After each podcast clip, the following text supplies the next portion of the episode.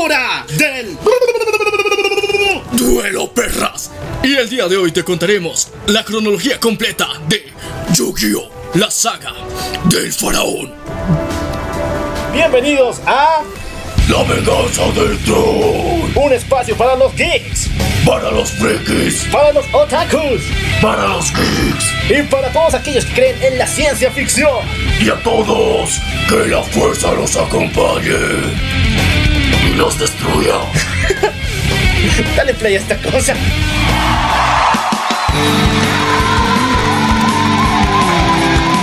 Muy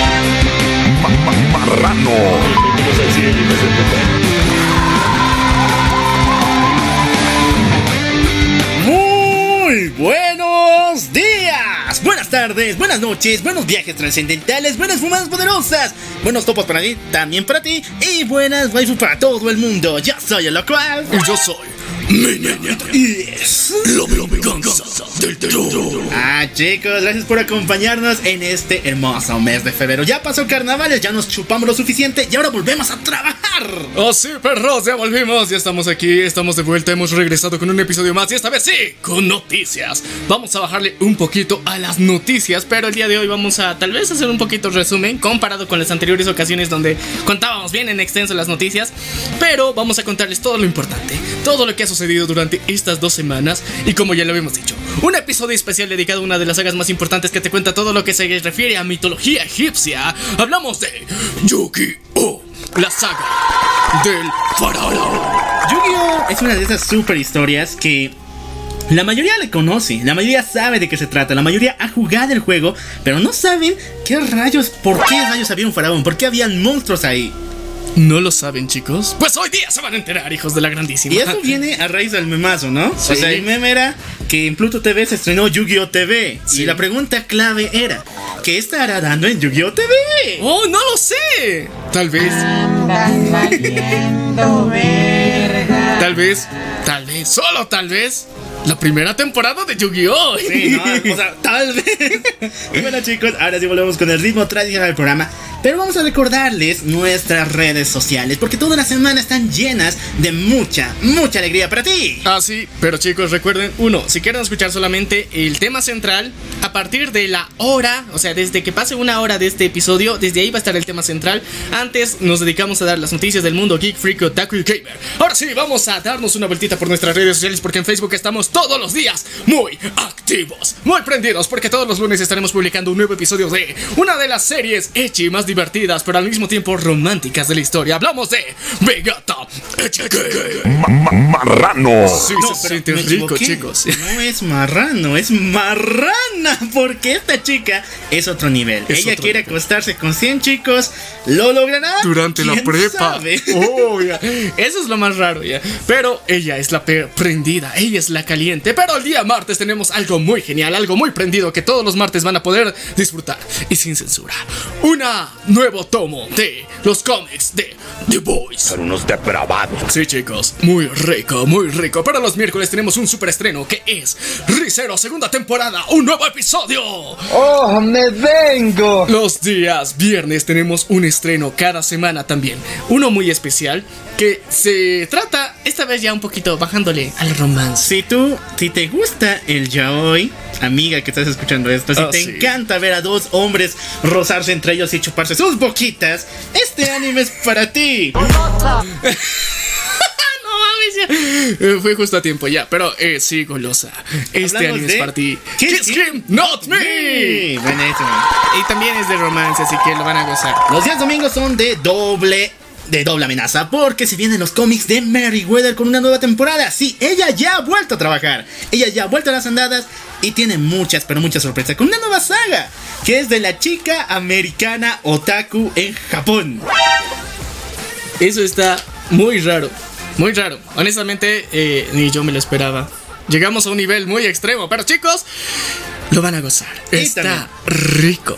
Rico. Y los domingos tenemos también nuestro querido momento suculento, De la nuestro semana. momento del perro intenso. Sí, chicos, porque los días domingo tenemos al Puerquito del Trono.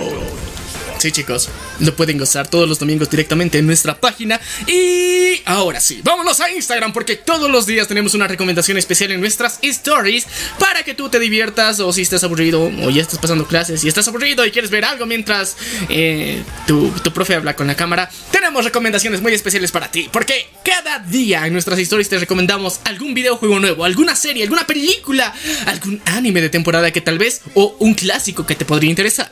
Así es, no te olvides seguirnos en Instagram. Pero si lo tuyo es el humor negro, el sarcasmo, esos de los que rapean precisamente cuando quieres ver a viejitos No, perrear. cuando ¿no? quieres, cuando se te, te ríes por ver a un viejito, viejito caerse, o cuando te ríes cuando un bebé le muerde un perrito, o cuando Acne se comió a una en WandaVision, pues aquí los tenemos. Aquí los tenemos y son muy divertidos y son los memes que no salen en Facebook porque en Facebook se ofende con esas pendejadas. Así que puedes ir a nuestro Twitter porque lo disfrutamos en grande. Pero, Pero- también tenemos una plataforma que a veces nos olvidamos de decirla, donde tenemos las re- mejores recomendaciones de, de- de- de-. Directamente para ti, estamos hablando de TikTok. ¿Quieres tener recomendaciones musicales? Pues pásate por nuestro TikTok y también tenemos buenos. Van a revivir, van a revivir entre los muertos algo, una sorpresa muy especial. Sí, chicos, muy pronto lo anunciaremos la siguiente semana, ya una vez que revivan. Pero eh, no se pueden perder directamente en nuestro TikTok. Y si tú, amigo o amiga, algún día has pensado que sería genial, sería muy bonito, sería muy padre poder compartir una, aunque sea una mugre taza de café con la venganza del troll, pues ahora es posible gracias a la plataforma de Coffee. Así es, amiguitos o amiguitas. Pueden invitarnos un café simbólico a través de esta plataforma y así ayudarnos a que este proyecto siga creciendo. Me dijeron que dar café a la venganza del troll es muy bueno. ¿Sabes Sí. quién me lo dijo? ¿Quién? Y Miami lo sabe. Así que ya lo saben, chicos. Soy- me gusta el café, me gusta el café. Soy el monstruo del café, quiero café. Chicos, no se olviden eso. Ahora sí, vamos a empezar con lo bueno, con lo suculento, las noticias de la semana. Así que agarren los cómics de Deadpool mata al universo Marvel y los de Harley Quinn actualmente Future State que están horrendos. Y quémelos porque vamos a hablar de buenos cómics aquí en el programa.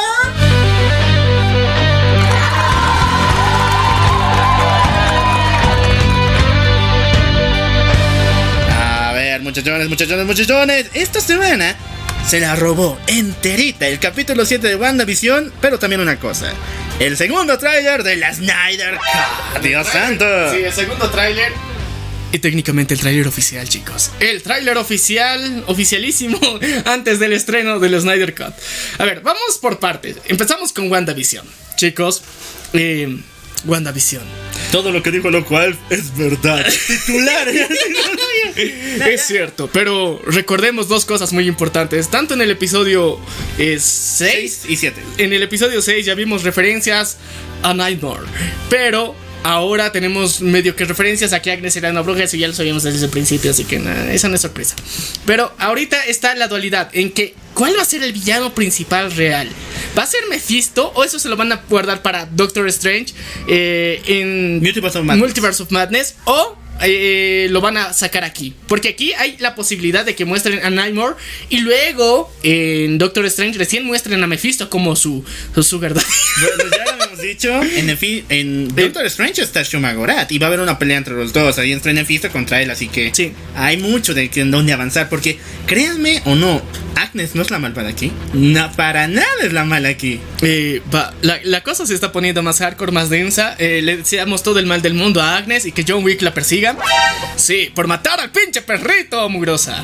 Eso no se hace. Andas valiendo verga. John Wick escuchó tus palabras, querida Agnes, escuchó tu canción y va por ti. Pero, eh. gritó, quien gritó esa semana y destruyó varias partes del mundo es Superman con su muerte en el trailer de la Snyder Cut. Sí, chicos, porque eh, ahora sí. eh, vimos los verdaderos super gemidos. Super gemido. sí, chicos, eh, en el al fin en el tráiler oficial de la Snyder Cut vimos cómo es cuando Superman se. Bueno, ya hemos visto a Darkseid en filtraciones, pero ahora sí lo vimos en acción real. Y Dios santo, la No liga- mames, o sea, eh, eh, aquí está el punto más extraño de, de- de la Justice League. Porque, uno, eh, nuestro querido Stephen Wolf es chato comparado con, con, Darkseid. En serio, lo muestran chato. O sea, las proporciones en dimensiones de, digamos, Superman, eh, Stephen Wolf y Darkseid. No mames, esa cosa es un gigante. Y bueno, el tráiler no, no se dejó esperar. Nos mostraron cosas que no, ni en puta idea hubiéramos visto con Josh Whedon. El super tanque, men. El super tanque, no mames. Batman se lució. Tuvo una nueva adquisición, hizo unos buenos business. Y bueno, lo que se robó eh, de alguna forma la noticia. La aparición de Jared Leto como el Joker.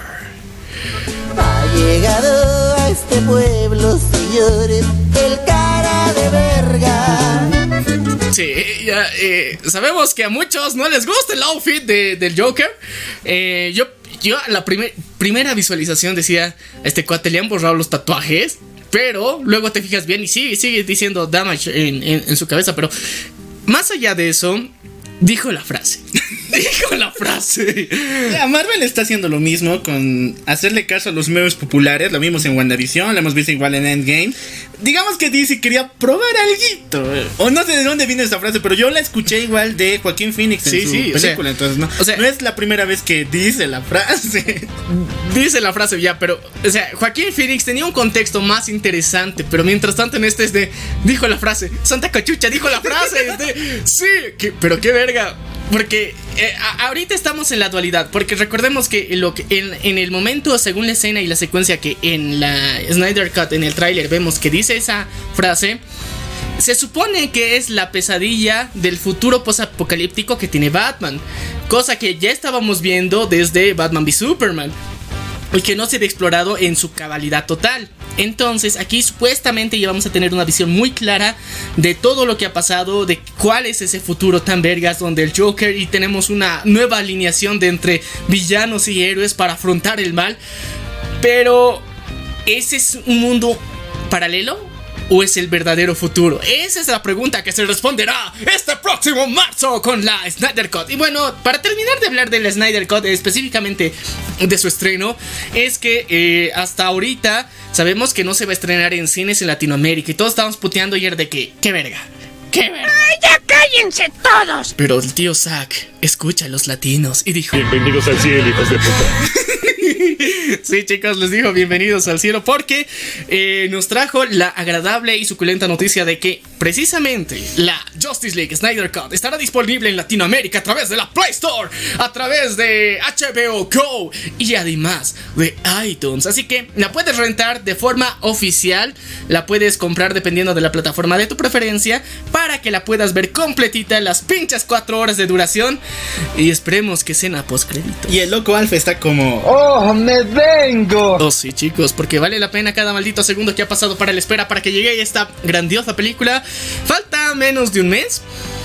Cuando la veamos les, les decimos que la vean y una semana después les vamos a dar chance de una semana, una semana para no hacer spoilers. Recuérdenlo. ya, Una solo semanita. Bueno, vamos a seguir con los trailers. No solamente DC se lució, Marvel también lo hizo con el trailer oficial de Falcon and the Winter Soldier en el Super Bowl. Fue buenísimo, pero lo que me dijeron está mucho mejor que el tráiler. el A ver, a rumor. ver, a ver, a ver. Se dice que los eh, hermanos Russo, los cuales están produciendo esta serie, quieren hacer una similitud con la serie de The Boys o incluso con los cómics, sacando ese aspecto de que los héroes tienen que ser una figura moral, pero el UC Agent no lo es, es machista, es misógino, es asesino, es un maldito Ya, y pero- tiene pero- que ser el Capitán América. Nah, man, o sea, es que mira, lo, lo van a intentar poner como, como, ¿qué se llama? Este, como Vengador, pero sabes que eso no funciona. Uno, por dos razones sencillas. Uno es Disney. Disney no se va a, a dar el lujo de hacer un, un, un supuesto héroe que, que tenga todas esas características específicas en las que es como un antihéroe o que tiene una actitud bien, bien de la Verge, sino es que vamos a, vamos a ver a un personaje que eh, puede ser que sea, se sienta muy forzado en todas las especificaciones y características que tiene, pero más allá de eso no creo que veamos una actitud tan radical como, como la vimos en The Voice. Bueno, Yo creo que ese es el, el punto más importante. Uno de los puntos también es que el US Agent no es tanto un héroe, es el villano del. Bueno, es uno de los villanos que tenemos junto con Flag Smasher. Y otro de Flag Smasher tienen poderes. O sea, de ahí va a venir un nexo con WandaVision o tal vez con los X-Men, porque estos cuates no son normales. Pero, a ver, eh, aquí yo, yo tengo dos versiones. Uno, estamos manejando el universo de del Capitán América. Entonces aquí hay suero del super soldado. Entonces, eh, mutantes, mutantes no creo que veamos. Tal vez un poquito de inhumanos, pero los mutantes todavía se los van a guardar Marvel por un tiempo. Bueno, volvemos al rey, al papi DC, porque esta semana va a estrenar, bueno, mejor dicho, para julio va a estrenar una sección de cómics que van a, a expandir los universos de las películas de Tim Burton de Batman del 89 y Superman del 78, interpretado por Christopher Reeves. Sí, algo que nunca había visto. Estos universos por primera vez van a expandirse en los cómics en la nueva línea de Future State. Y está brutal. O sea, he visto unas cuantas imágenes de cómo va el de Batman y tiene todos los aspectos, toda la colorimetría que está manejando Tim Burton en sus películas. Y el de Superman, ni qué decir, tremenda chulada no puede haber. Chicos, eh, esto de alguna forma va a ser como parte de la base del canon para lo que va a ser de Flash y para que nos muestren eh, la situación y el contexto en donde se va a desarrollar esta película y sus conexiones que van a tener con los otros universos.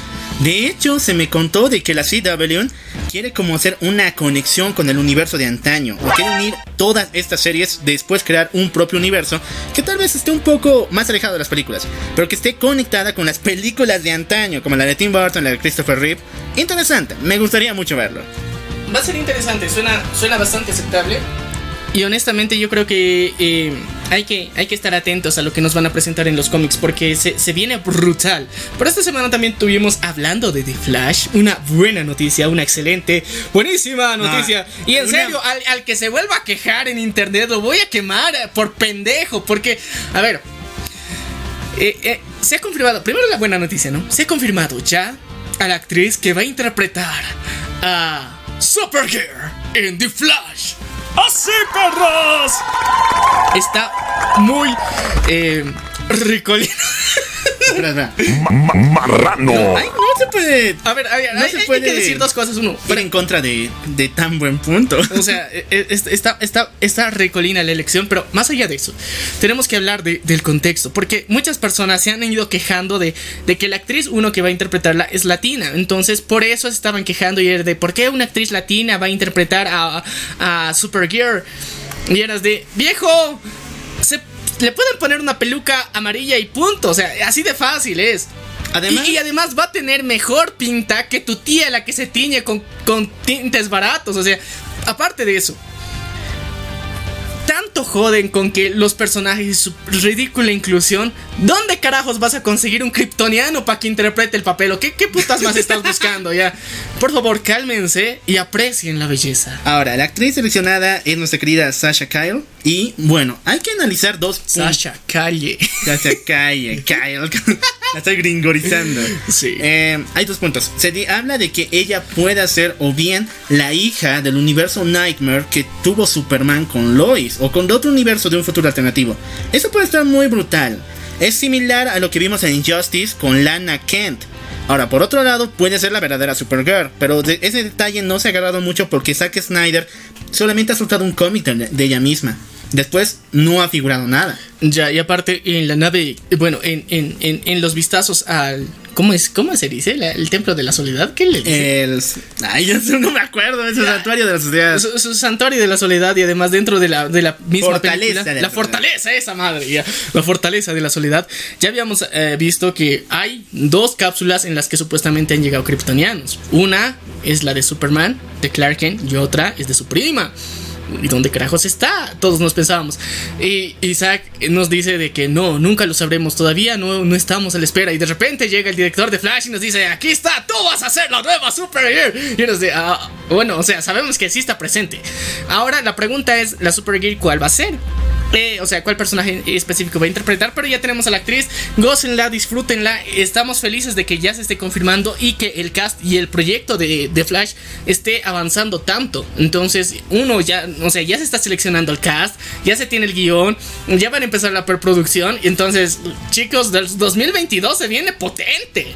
¡Oh, me vengo! Pasamos a mamadas. Mamada. Con Walter Mamadas, ya nada. Mamadas, pero en serio. ¿Por qué? Porque la, ya tenemos prim primera imagen de la serie de Aquaman, King of Atlantis o el Rey de Atlantis para HBO Max. Recuerden que esta serie iba a ser animada, ya. Pero se decía que iba a continuar lo que serían las películas de James Wan y supue bueno, también por debido al universo de Snyder, porque está conectado también a él y él es productor de paso. Pero no me gusta nada como lo hicieron. Es como un trabajo raro, una unión entre la animación de Teen Titans con los de Thundercat Roar. A ver, eh, la animación está de la mierda. Así, así de claro, así de simple para, para resumirles y ahorrarles la Por molestia de querer verlo. eh, se ve de asco. O sea, nosotros en nuestros primeros capítulos de la venganza del troll puteamos rudo contra eh, Thundercat Roar. Roar. Entonces, ahora que nos vengan con la misma mamada y esta vez para el universo DC, váyanse a la mierda, así.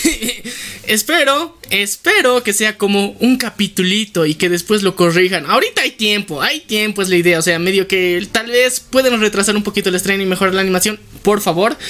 Pero eh, esta parece más decisión del Walter Mamada, que es el, bueno, ya saben, director de, de DC. Bueno, también se vienen más noticias raras porque HBO Max confirma que la versión Nightmare, así se llama igual, no es nada que ver con la- el universo de Snyder. ¿Y por qué estoy diciendo Nightmare tantas veces? Pero la versión Nightmare de Teen Titans Go, a los cuales vimos en un capítulo, son como una especie de Mad- Teen Titans mezclado con Mad Max. Tendrán su propio spin-off. O sea, ya, yo sé que. ¿Ya? Yo sé que Warner tiene fantasías eróticas, muy eróticas con los autos locos. Y con Mad Max, porque ya todos los futuros pocas, poco, futuros post-apocalípticos se parecen a esa madre. Sí, pero es que es bonito. Es muy bueno, pero hay muchos más, entonces no sé qué pensar. Ya, me puede gustar si es que quitaran ese tono de burla tal vez.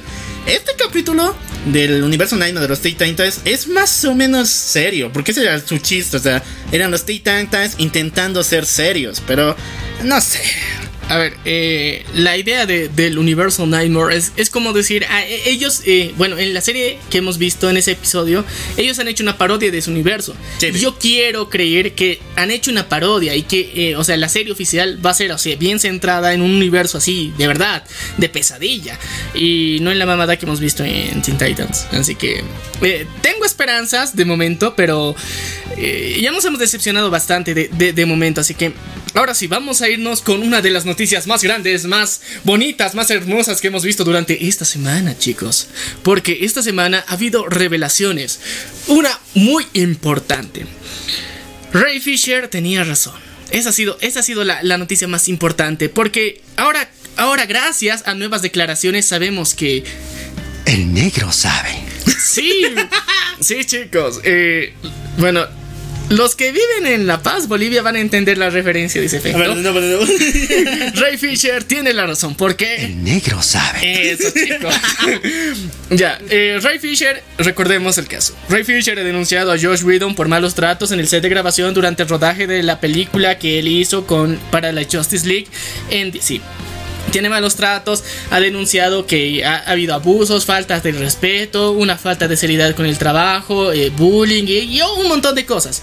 No le creían inicialmente, eh, después le han empezado a tomar en serio, después eh, Jason Momoa, eh, Aquaman para los cuates, también eh, apoyó el punto que Ray Fisher tiene razón, él, él, ah, está diciendo la verdad, solamente dio esas declaraciones, no completó la información. Pero esta semana, una de las series en las que participó eh, Josh Whedon como director y parte de la producción misma, que, que Es Buffy la cazavampiros. en Buffy la Casa Vampiros, tres actrices del elenco principal de las protas han dado declaraciones muy claras y certeras a que trabajar con Josh Whedon en una serie de los 90 hasta la actualidad, desde los 90 ya era complicado, por dos razones muy sencillas. Una, que era complicado tratar con él, que era muy agresivo y tenía insinuaciones muy directas con, con algunas de las actrices y que no se le permitía estar eh, en un mismo set a solas con una menor de edad. ¡Ya lo sé, maricón! ¡Ya lo sé! O sea, son acusaciones muy hardcore. Y aparte, más allá de eso, eh, de los malos tratos y de esta madre, eh, han confirmado también de que eh, ha habido mucho abuso verbal por parte de Josh Whedon, en donde obligaba y trataba muy mal a las actrices. Y entonces esto ha generado de que ese ambiente laboral pesado que se ahorita se había denunciado Ray Fisher no es reciente ni es novedad. Es algo que se ha venido trabajando con él mismo durante muchos años. Y más allá de eso, estamos viendo un comportamiento muy, eh, ¿cómo decir? Que, que los, los propios ejecutivos de cada una de las empresas en las que ha realizado proyectos sabían de esto y aún así lo contrataban.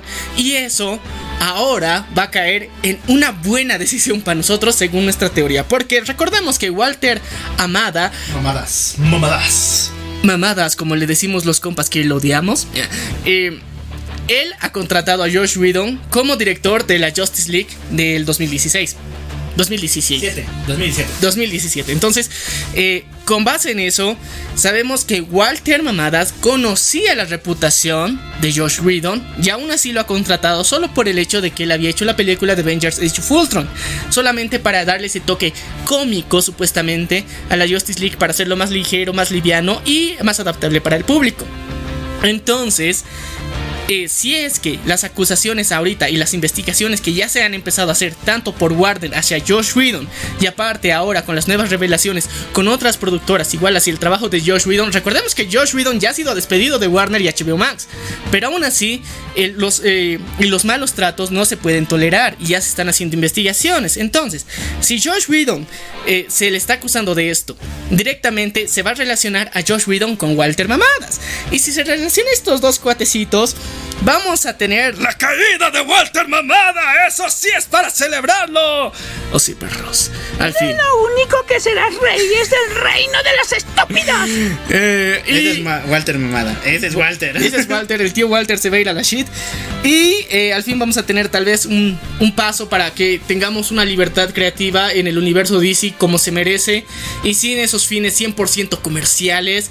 eh, y dejando de lado to- todo lo que sería una buena historia. Y ese ha sido el principal problema que hemos tenido anteriormente. Porque eh, Walter Amada ha sido el, que ha puesto freno desde eh, Batman v Superman. O sea, desde Batman v Superman, el corte que hemos visto tiene muchos recortes de la versión original que tenía planeada Zack Snyder, pero aún así él ha defendido a capa y espada.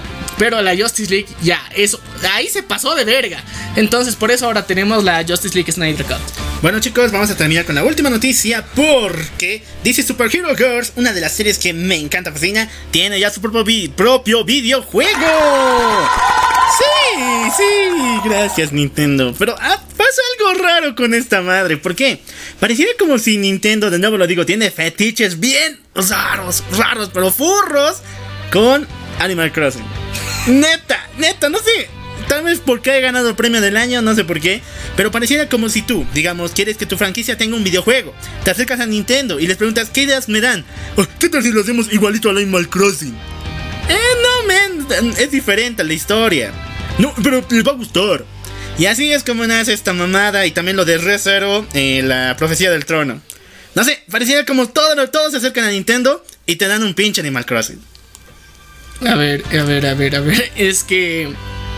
Tenemos que aceptar, Ani- Animal Crossing tiene su encanto. Eh, muchas personas lo respetan, lo aman, lo adoran y le tienen fetiches bien hardcore.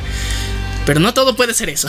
Por favor. O sea, mira, si quieres hacer una copia de tu Animal Crossing, ponlo como una colaboración, como se merece, digamos, directamente. Y no me vengas con mamadas que es un nuevo juego. Porque eso lo hacen para cobrar más, nada más. Sé como los de Free Fire, ellos dicen, no puedo comprar este juego, haremos una colaboración. Y ya. Simplemente le añades un poquito la temática, los outfits, los personajes y punto, ahí muere. Pero no me vengas con la mamada de que es un nuevo juego. No me vengas con eso. Pero qué bonito que le den juego. a DC Super Hero Girls. Y bueno, chicos, ya lo saben, si quieren un Animal Crossing que no sea igual un Animal Crossing y con superhéroes, ahí está DC Super Hero Girls. Y bueno, para terminar así, con, con, con DC. Broche de oro. Con broche de oro. Ay. John Weasley Ship llega a la segunda temporada de Stargear como Jax Garrix. A ver, esto es bueno por dos grandes razones. Primero, porque él es uno de los mejores Flash y Jay ha- que han habido en la historia de toda la televisión e incluso más. Y segundo, porque esto nos va a dar lado a, bueno, una oportunidad de poder unir a los proyectos de la CW, Flash, em, Arrow, toda esa madre, con los proyectos que tiene el DC Universe, es decir, Titans, eh, Stargirl, porque aunque no me la crean, aunque DC les diga que no, Titans, Stargirl, Swamp Thing, Doom Patrol están dentro de un mismo universo, todo ese es universo que ha creado esa línea de DC Universe antes de irse a HBO Max. Esto está interesante, chicos. Esto está muy intenso y aparte, a veces la CW se, se le, se le prende el foco, ¿no? Nah, ahora es con DC Universe. Ahora es con HBO Max completamente. Eh, Star Girl. Sí, esta es, es HBO Max. Bueno, entonces para celebrar por dos. Ahora sí, chicos, eh, ya, ya hemos celebrado, ya hemos dado los aplausos. Ahora sí vamos a pasar al universo del anime, porque igual tenemos varias, varias noticias. Así que pónganse furros, pónganse. Di tu frase, lo cual. Vamos por las orejas de Nequito y las coritas intercambiables porque hablamos de anime aquí en el programa.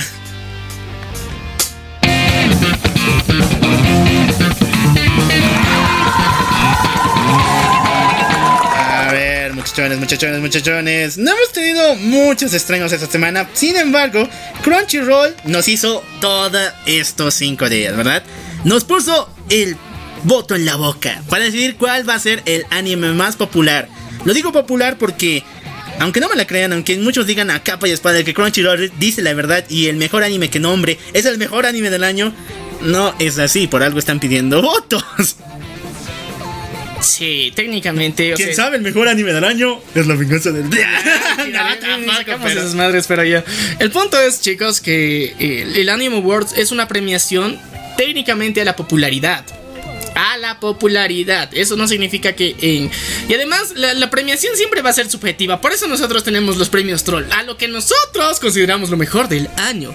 Y no a lo que todo el mundo cree que es lo mejor del año. Entonces, la premiación es subjetiva. Y No, los nosotros- Anime Awards son premios a la popularidad. Hasta nosotros tenemos un premio dedicado a lo más popular, según Sí, ustedes. O sea, entonces mm, tenemos, tenemos esas alternativas por si acaso. Ahora, eh, los Anime Awards han ocurrido de una forma por lo menos interesante, pero sospechosa. eh, porque la competencia no ha ganado ni un premio. O no estaba incluida en esta premiación. y cuando decimos sospechosamente. la competencia es Netflix. A ver chicos, el bullying que le hacen a Netflix es bien hardcore. Ni en los Oscars lo quieren. Bueno, el año pasado ha ganado Oscars y películas de Netflix, pero... O sea, ¿qué- Todavía no lo quieren. Todavía es como no lo quieren. Es, es el patito feo. O sea, Netflix se raja, paga mucha plata, eh, trata de hacer buenas producciones, se raja haciendo series, películas. Y le mandan a la verga con los premios. No le dejan incluirse en premios. Entonces, eh, medio que hay una cizaña aquí. O sea, huele a venganza, como dice la, eh, Auronplay. Bueno, para ser sinceros, Netflix tenía un chingo de buenos animes. La mayoría fue nombrado como mejores animes de este año por varios críticos, youtubers y el público en general. Pero ninguno de ellos ha calificado según Crunchyroll. El único que ganó premio por mejor opening es el de Beastars, ¿verdad? Sí. Y bueno, sí es Bueno, un excelente opening. Es sí. muy bueno, Es muy pero... bueno. O sea, éxito nomás, no mames, y Netflix se ha rajado 2020 en producir animes y licenciar cuantos pueda. Actualmente está trabajando con el doblaje de One Piece. Le está costando un chingo. Por la crítica que ha recibido de paso. Mm, sí, fue, fue un poquito complicado to- todo, lo, todo lo que vivimos eh, durante este año, porque fue un año complicado también y las personas se volvieron más críticas y exigentes porque estaban todo el mugre día en su casa. Así que puede ser que haya sido uno de los años más competitivos en cuanto al anime, sobre todo porque muchas personas o más personas de lo habitual vieron anime y más a personas de lo habitual están ya casi al día con muchas series. Bueno, en otros premios puedo catalogar. Bueno, puedo rechazar la idea de que Kaguya-sama haya ganado como mejor chica.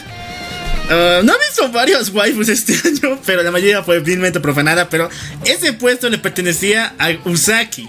Yo sé que Kaguya es otro level, ella es pura comedia, tiene ese cariño y carisma interno de que la hace ver linda donde sea que esté.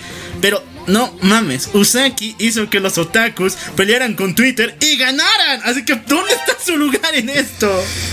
Ay, sí, Osaki se, me- se merece la flor, los premios, pero recordemos que tiene segunda temporada este Ah, año. ya, menos. que ya, ya sabemos que Las se risas viene. no faltaron. Las risas no faltaron, pero se viene esta vez y ya pronto, chicos, guiño guiño van a conocer a su hermana. Ah, Entonces eso está rico. Así que espérense.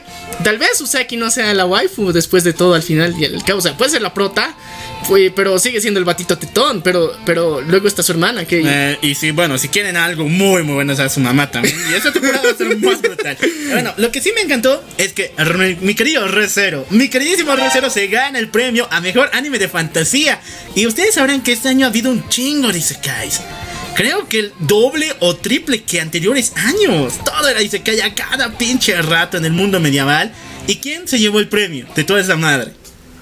Recero. Recero. Mira, un aplauso. Mi tan bonito Recero. Y eso que recién va a terminar la temporada. No solamente ganó por eso, sino en todos los premios de mejor waifu del año estaba Rem. Y oh, Rem no está en esta temporada y está en coma, pendejo. Ya, pero bueno, spoiler. Spoiler, perras. Ya revivió y ya despertó. Ah, bueno, En- ya, por lo pero, pero- menos. pero por lo menos es una noticia buena después de cuatro años de espera para los seguidores de la novela ligera. Pero eh, tenemos que recordar también otra de las mamadas que ha salido dentro de esta, estas premiaciones, que ha sido la mejor escena de combate. Deku versus Overhaul. Eh, ¿Han visto Jujutsu Kaisen? ¿Han visto Jujutsu Kaisen? Por favor, pinche Crunchy. Yo sé que no te pertenece, pero ¿has visto? Ah, ya. Jujutsu Kaisen deja en pañales a todo lo que hemos visto en Boku no Hero en su cuarta temporada. Incluso la batalla con Overhaul. Y yo la molesto tanto porque esa madre se veía como lo más épico. Y dura dos minutos. Y de paso dura dos minutos del, capítulo al final. Y después dos minutos más del otro. O sea, tenemos cuatro, ¿no? No sé, chicos, pero. mm, ya, digamos que. Porque es de Crunchy. Listo, así de fácil. Ya, pero lo que sí me parece medio extraño es quién ha ganado el premio anime del año. Ese es Jujutsu Kaisen. O sea, yo les digo, no han visto para peleas, pero lo han visto por otro lado. Pero ya, es un buen anime. Sí, lo hemos recomendado aquí, mejor shonen del año, pero no merecía ese premio. Neta, sí es un anime novedoso, les Es gusta bueno, hacer reír. es bueno. Y va en contra de los clichés, Es ya bueno. hemos dicho, pero no merecía eso. Entonces, eh, no estamos muy de acuerdo con, con los Anime Awards. Pero ahí están. Para. Bueno, son buenas recomendaciones después de todo. pero si quieres recomendaciones vergas, aquí tenemos nuestros premios troll de lo mejor de 2020. Y fue el primer episodio del año, así que vayan a darse una vueltita a eso, a los premios troll de este año. Bueno, fuera de eso no hemos tenido muchas noticias respecto al mundo del anime. Sí, pero no se olviden que pueden seguirnos en Facebook y vamos a estar publicando unos animes clasiquitos, nuevos y ahí van a estar dando, van, van a estar disfrutando desde su casita, desde la comodidad de su casa. Ahora sí, agarren los controles porque esta vez sí tenemos noticias del mundo gamer y vaya que son increíbles.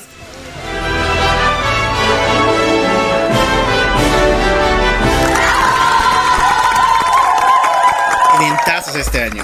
Eventazos. Primero el Nintendo Direct, al cual estaba echando el ojo, pero al final me decepcionó bien feo. Y después el Blizzard Storm, que fue el día ayer, de ayer justamente, donde soltaron los trailers del regreso de Arthas para la expansión del Cataclismo en WoW y de Diablo 4. Jesús Mareja. Chicos, la nostalgia nos ha atacado de nuevo. Diablo resucita otra vez. Me encantó el 3. Bueno, yo solo le he podido jugar en mi expansión de mi Nintendo Switch, pero aún así estuvo brutal. Por primera vez veo que un RPG que se, o sea, tiene ese tipo jugabilidad como en Final Fantasy, tiene modalidad de multijugador y eso local, o sea, con un segundo control y le sale bien. y ahora en la 4, ¿qué sorpresas nos deparará? Cuatro jugadores del local, Dios No, santo, no no, ya puede ser brutal. Y, y- y así va a explotar tu Switch. La Switch, la Switch se cansa, chicos, se cansa. Eh, eh, es pasarse de verga con ese tipo de cosas. Pero eh, más allá de eso, eh, eh, estamos viendo un resurgir de uno de los mejores proyectos que ha tenido Blizzard. Y eh, yo creo que hay que darnos una pausa también para que StarCraft vuelva a la palestra, perros. Porque, a ver, Diablo sí es una de las grandes franquicias que ha tenido. Pero ahorita StarCraft yo creo que es una de las que más se ha descuidado y que tiene unos fans, pero unos señores fans. Y... No, no, no se. No les contentan. No, no se arden con cualquier pendejada. Entonces, yo creo que es uno de los puntos muy, muy, muy importantes que tendrían que cuidar un poquito a los fans de StarCraft. Pero aún así hay que celebrar. Diablo está de regreso. Diablo resucita otra vez. Bueno, también hay que ir a cuestionar las decisiones que ha tomado porque fuera de Diablo y de WoW no ha transmitido nada y eso es muy triste porque esperábamos un Overwatch 2 tal vez. Por favor, Eh, o sea, es- brutal. eh, mira, es que Blizzard se está concentrando demasiado en sus supuestas grandes franquicias. Bueno, que técnicamente es. Eh, WoW. WoW. y Es Warcraft, WoW. es WoW, Y ya, o sea, tiene otras, no mames, tiene otras, son historia. Y le valió verga, pero ya. Podemos decir que el primer paso lo dio. Resucitó de Diablo. Con eso te digo, estoy agradecido. El siguiente paso que sea StarCraft 3. Y bueno, si les alcanza el tiempo porque tienen que hacer unas waifus bien, pero bien, es Overwatch. Overwatch 3. Overwatch. dos, mejor sí. dicho. Ah, Overwatch ah, al fin, al fin. Pero es que ahorita todavía sigue el hype con Overwatch. No es tanto. Pero mientras tanto, StarCraft sí se ha descuidado demasiado. Bueno, el regreso de Arthas me encanta. O sea, después de lo que hemos visto en el cataclismo, que le han robado la esta la espada del caos, no se supo nada de él. Pensábamos que estaba muerto, pero ahora con un trailer se nos ha revelado su regreso para la expansión nueva del cataclismo. Está increíble. No estaba muerto, andaba de parranda. Vamos a poder jugar con su personaje, ya sea en atuendos o incluso llevando la espada, la espada misma del caos. Chicos, eh, se viene una historia interesante. Ya Ahora- saben, muy pronto vamos a estar hablando de WoW aquí. Ya, ya lo teníamos planeado. Es el resurgir del héroe, ¿no? Sí. O sea, ha caído tan feo y ahora ha vuelto. Y si quieren saber su historia, por favor, eh, díganos por Discord. Recuerden unirse a nuestro, a nuestro grupo de Discord porque nos olvidamos decir eso ya. Eh, nos dicen que quieren un episodio de- dedicado a, a WoW porque hay muchas historias que se pueden contar de ese universo que son increíbles, son geniales. Y bueno, Bueno, ahora sí vamos a pasar al verdadero consentido de Blizzard. ¿Por qué razón? Dijimos WoW, dijimos Diablo, pero neta, quien le está dando plata para forrarse se llama Dota 2. Y bueno, quería soltar algo para ellos, ¿no? Los fans. Tenemos el primer tráiler de la nueva película de Netflix, eh, la historia de Davion, el Caballero Dragón, esta de Dota 2. Ah, muchos fans... por han- si acaso, por si acaso es animada. es animada, por si acaso. No es live action. Muchos fans se han sacado eh, los sesos solamente por decir: Mi Davion es negro. Yo sé que mucha gente es de. Mm, Nos ponemos en ese plan de por qué vuelven negro a nuestros personajes que son blancos, ¿no? Bueno, aquí pasa lo, a lo, lo contrario. Nuestro Davion en el juego es un morenazo, pero ahora lo han vuelto eh, más pálido que el azúcar. Eh, Y ahora los fans están pidiendo que se le cambie la colonimetría. Es que ya sabes, eh, cuando el personaje es oscuro, es morenazo, tiene conocimientos extra en todas estas madres. El negro sabe. Ya a ver chicos, sí, ya no sé si unirme o no. Por lo menos les voy a dar un like a su campaña de vuelvan eh, morenazo a nuestro querido Davion. Pero lo que yo recuerdo cuando he jugado la primera, el primer Dota era de que no era tan moreno como ustedes se imaginan. Ya tal vez en Dota 2 sí se nota su su piel Bronceada. bronceada, pero en Dota 1 no era tanto así, era como una especie de chico cartón, un latino promedio. O sea, ya era color cartoncito, pero no, no era, no era ese color cafecito más, más oscuro, más café, así. Bien, bien, bien. Y quién sabe, tal vez no es el Davion que nosotros conozcamos, tal vez debe ser su, su papá. Sí, tal vez puede ser, o sea, o su hijo. O su hijo también. Así que ya saben, si es que hay mezcla, puede salir un moca un poquito más claro. O, o tal vez o, eh, lo- los genes de, de- de la madre de, de este, de este prota eh, es, es una albina y ¡pum! sa- sale ese tipo de bendiciones. Así que no, no se hagan mucho lío con eso. Den- denle chance todavía, denle chance. Bueno, pasamos al Nintendo Direct que fue esta semana. Se confirmó a Pyra y a Que por su caso son el mismo personaje en el juego, de Xenoblade 2 para unirse a Super Smash Bros. Ultimate Mamacita. O sea, esto debería ser Smash. En lugar de meter mamadas como a Steve de Minecraft, más waifus en el Smash. Necesitamos más waifus en el Smash. Sí, chicos. O sea, no, es que también. O sea, sí, necesitamos más waifus, es cierto. Pero a veces eh, llegamos a un punto en donde exageramos con todo el concepto de waifus y está muy saturado y luego no hay de dónde escoger y luego al mismo tiempo se pierde la acción y se empieza a poner todo bien sabroso y así ya no es Smash. así que no sé, chicos. Esto ¿Ustedes qué viene opinan? a ese del editor de escenario, ¿no? Donde puedes sacarte unas fotos en esos. Bueno, puedes inclinar a tus personajes en el Smash, sea, mostrar ciertas partes de su cuerpo y realzarlas en color, en dimensiones y todo eso. Así que eh, los chicos la han pasado muy bien. Eh, y he visto pósters muy marranos en algunos. En algunas streamers que habían sabido hacer esas madres. Así que. eh, presten atención a esas cosas, se van a dar cuenta de que hay detalles suculentos o muy enfermos. Así que ojo al charca al mismo tiempo. Pero recordemos también que eh, ahorita, eh, vía Amazon, el, el juego que hasta ahorita es el más vendido. El juego más vendido de Amazon, en Amazon actualmente es Zelda y todavía no ha salido en preventa. Es el juego más vendido. Por si acaso de Zelda se ha confirmado el Sky of Sword, una de las sagas más queridas por los fans, que era para el pinche Wii. Para pinche Wii, que no podías utilizar los controles y era injugable, pero aún así era amadísimo, va a llegar para Nintendo Switch. Algo genial. Decisión aceptada.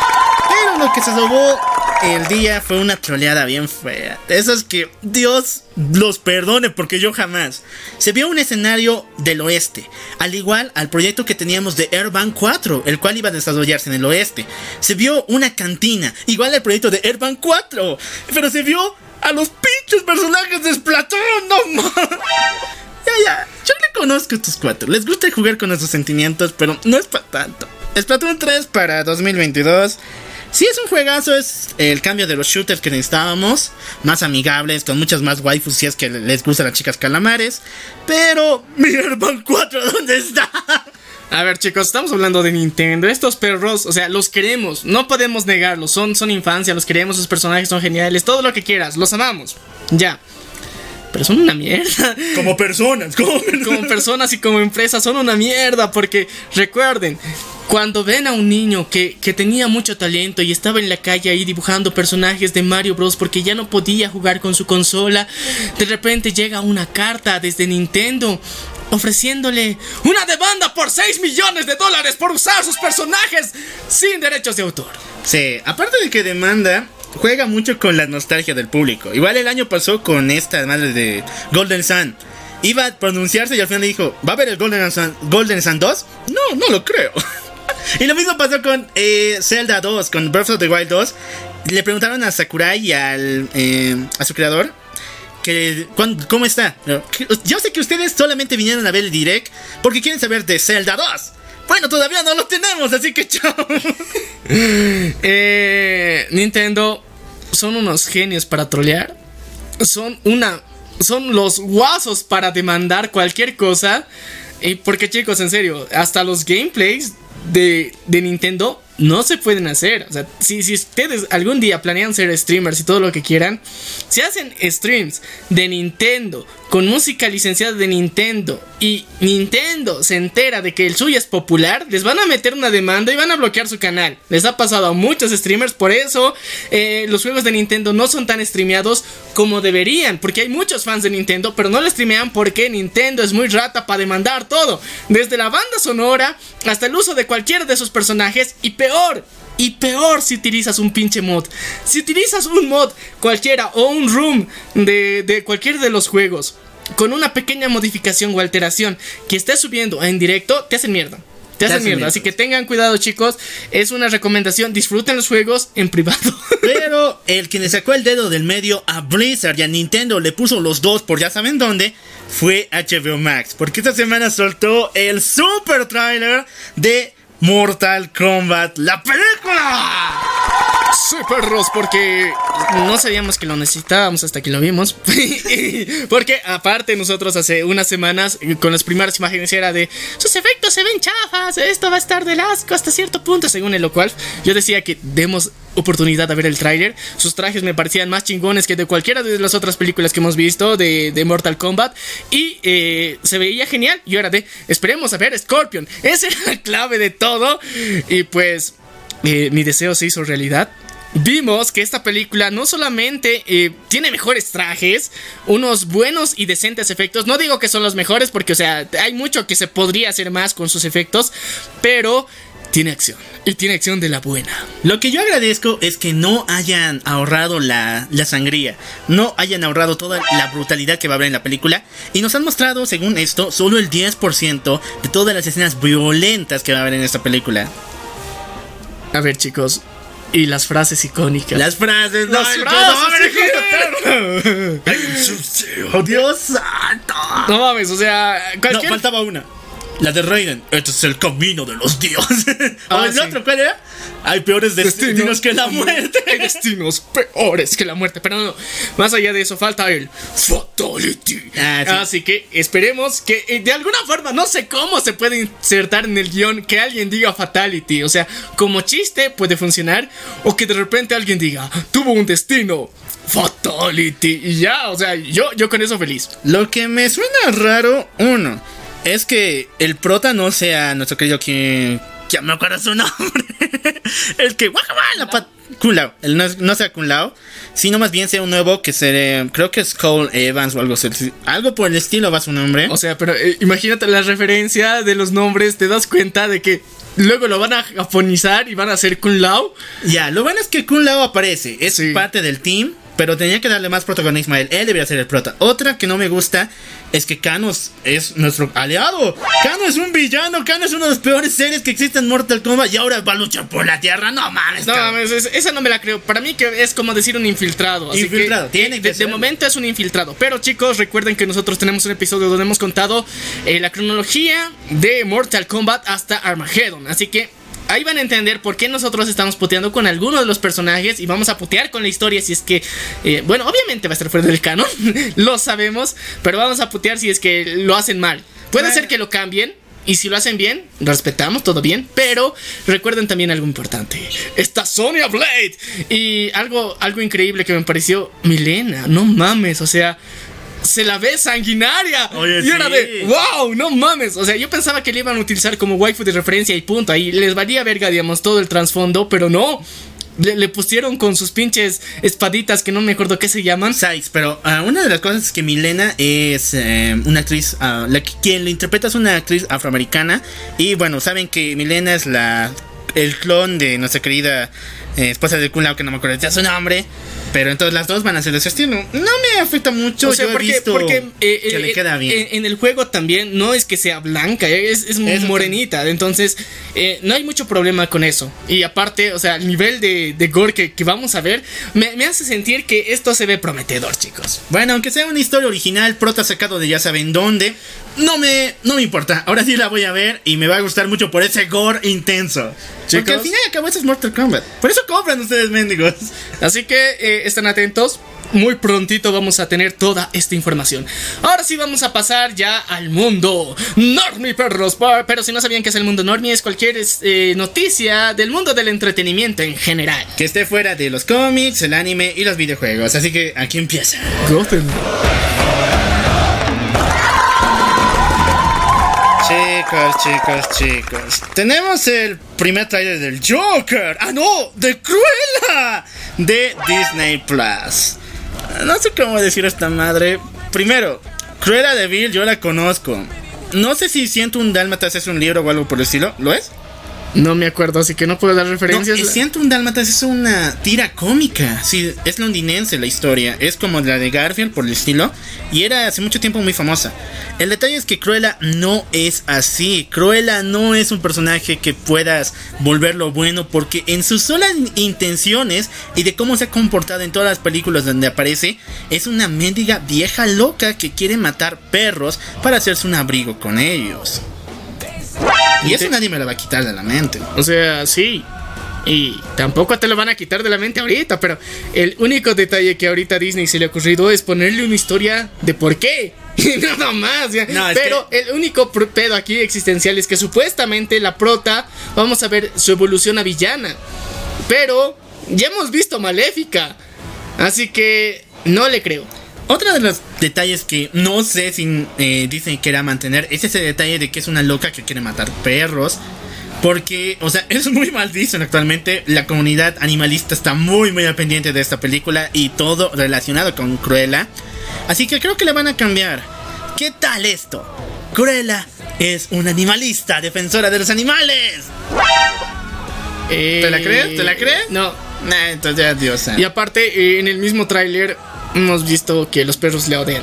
Así que, ¿cómo puede ser animalista si te, per- te, te odian los perros? Entonces, y aparte, de otro lado tiene que venir. o sea, no, no sabemos cómo va la historia, pero con, con los antecedentes de Maléfica, tengo miedo eh, de cómo lo van a tratar. Ahora sí, eh, todos O sea, no solamente lo- los fans de Disney, sino o los fans de DC han dicho, este es un, este es el Joker de Disney. No, pero tiene sus razones porque hay ciertas escenas que parecen un chingo. La escena del ascensor, la escena cuando está bailando en su casa, bueno, en el baño, y la escena de las escaleras también aparecen. Eh. En otras locaciones, en París de paso, pero son idénticas. Y al final del maquillaje. El maquillaje, más. Corrido, entonces, eh, sí, hay mucho parecido, pero para mí es solamente, o sea, Disney es rata, sabes, no ve su jefe, es así. Entonces, por eso han utilizado estas referencias medio para hacer arder, porque en general a muchos no les iba a interesar la película. Yo la iba a ver Stone. Las referencias, guiño, guiño, copia. guiño, guiño, copia, solamente para hacer arder al público, nada más. Bueno, pasamos al siguiente, eh, el último que yo tengo. Rápidos y Furiosos 9, la película de tráiler, primero de abril. Ah, no sé, yo entiendo por qué a nadie le gusta ya esta madre. Primero, no está La Roca. Segundo, no está nuestro querido. Este calvito. El calvito. ¿Cuál calvito? ¿Vin Diesel? No, el otro calvito. El que de transporte. El Eh. Jason Statham. Jason Statham no está. Y tal parece que le van a dar la antorcha a una nueva generación de corredoras. Ah, inclusión forzada otra vez. Así que chicos, no sé cómo A ver, eh, va a eh, ir rápidos y furiosos. A ver, en Rápido- Nueve. a ver, en Rápidos y Furiosos hay la opción de. O sea, había hasta cierto punto un nivel de empoderamiento que han mostrado a lo largo de las películas. Eh, las, la- las chicas, las parejas o también las secuaces que tenían, eh, tenían habilidades de conducción muy pros. Todas. Entonces, con eso como base, sí, puede haber una generación de puras mujeres asaltantes, sí, pero si lo hacen así de forzado, no. O sea, puede ser que un equipo en su mayoría sean mujeres, y está bien, y la líder sea una mujer. Perfecto. Pero tiene que haber hombres dentro de ese, de ese, de ese nicho. No porque lo necesiten específicamente, sino porque por ciertas habilidades técnicas, digamos, en algún punto. O porque, digamos, es el mejor eh, estilista. No, cualquier pendejada. Pero si es que erradican por completo a hombres dentro del team, es, eh, es forzado. Bueno, tengo entendido que Gal Gadot va a aparecer en esa película. No mames, eh, o sea, recordemos que murió, no me jodas. Va a volver a aparecer. Pero si como- Han volvió, Gal Gadot también. Eh, Nuestra querida Wonder Woman trabajó en esa horrible película de Rápidos y Furiosos 4, ¿no? No, tres, ah, sí. El no, el. Ah, ya no me acuerdo. El que era antes de Brasil, ese ya. Ahí Sí, apareció. Y después murió. en el 6 también. Entonces, chicos, sí, va a volver a aparecer en esta película. Supuestamente va a li- liderar este nuevo equipo de mujeres empoderadas asaltantes. Eh, eh, es- esos los de Universal son unos ratas. Se están colando de que es Wonder Woman ahora. Porque antes le ignoraban. En serio, bien feo la han tratado en las grabaciones de Rápidos y Furiosos. Pero ya, la primera de abril. Ya, veremos qué, qué, qué nos- qué sorpresa nos tiene. Y ya saben, sus mamadas de viajar al espacio muy pronto. Tom Cruise. Beba Tom Cruise en O la sea, película. Tom Cruise lo va a hacer primero, luego lo va a hacer Rápidos y. Furiosos. Así que ya, ya sabemos qué va a pasar. Ahora sí, para casi finalizar, ya estamos con que Cartoon Network y HBO Max van a revivir a Ben 10. Sí, papus, porque algo muy importante, aparte de que Ben 10 y toda, todas las temporadas, toda la serie ya va a estar disponible en HBO Max para que todos la disfruten y la gocen sino que va a ser un cambio total entre Warner Cartoon Network y HBO Max. Recordemos que HBO Max eh, va a ser ahora la plataforma definitiva para las series eh, para jóvenes y adolescentes, porque eh, Cartoon Network ahora solamente va a ser netamente infantil. Ese es el proceso que está evolucionando durante los próximos meses. Vamos a ver todo ese cambio. Y Ben 10 se va a ir directamente hacia HBO Max y se tiene pensado en que pues sacar una una como como te digo, o sea, hay, hay planes por ahí secretos que quieren sacar una nueva temporada.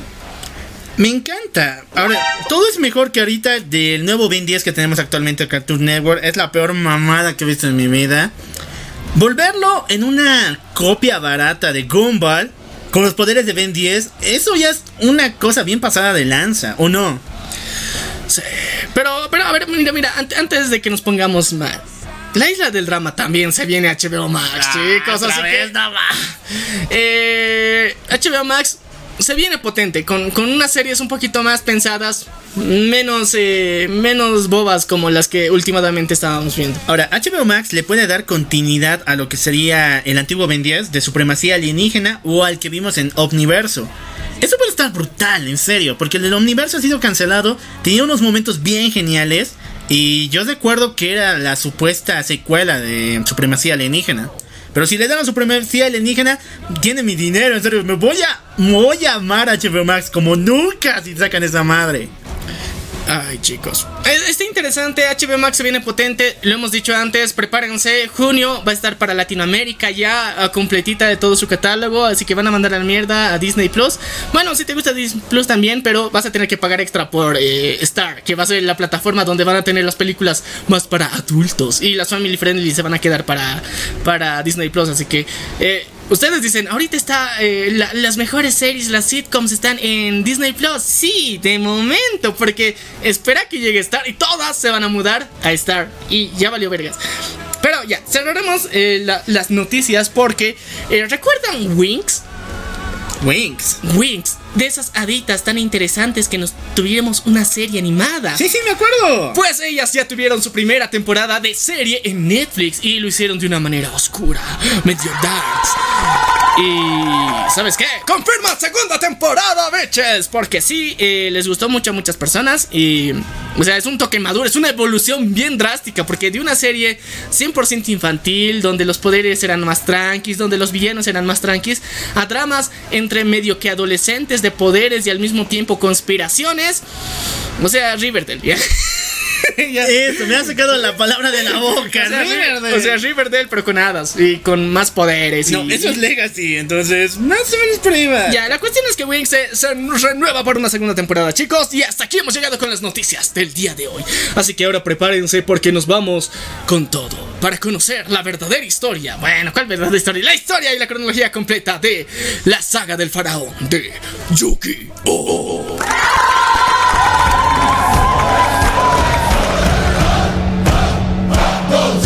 History shows again and again how nature points out the folly.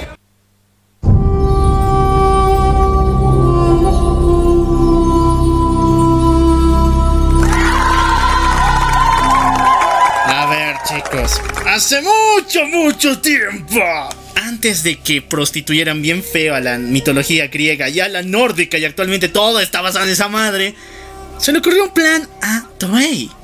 Sí, ella en Japón, el cual era prostituir por una de las primeras veces la mitología egipcia, uno de los temas muy pocos tocados.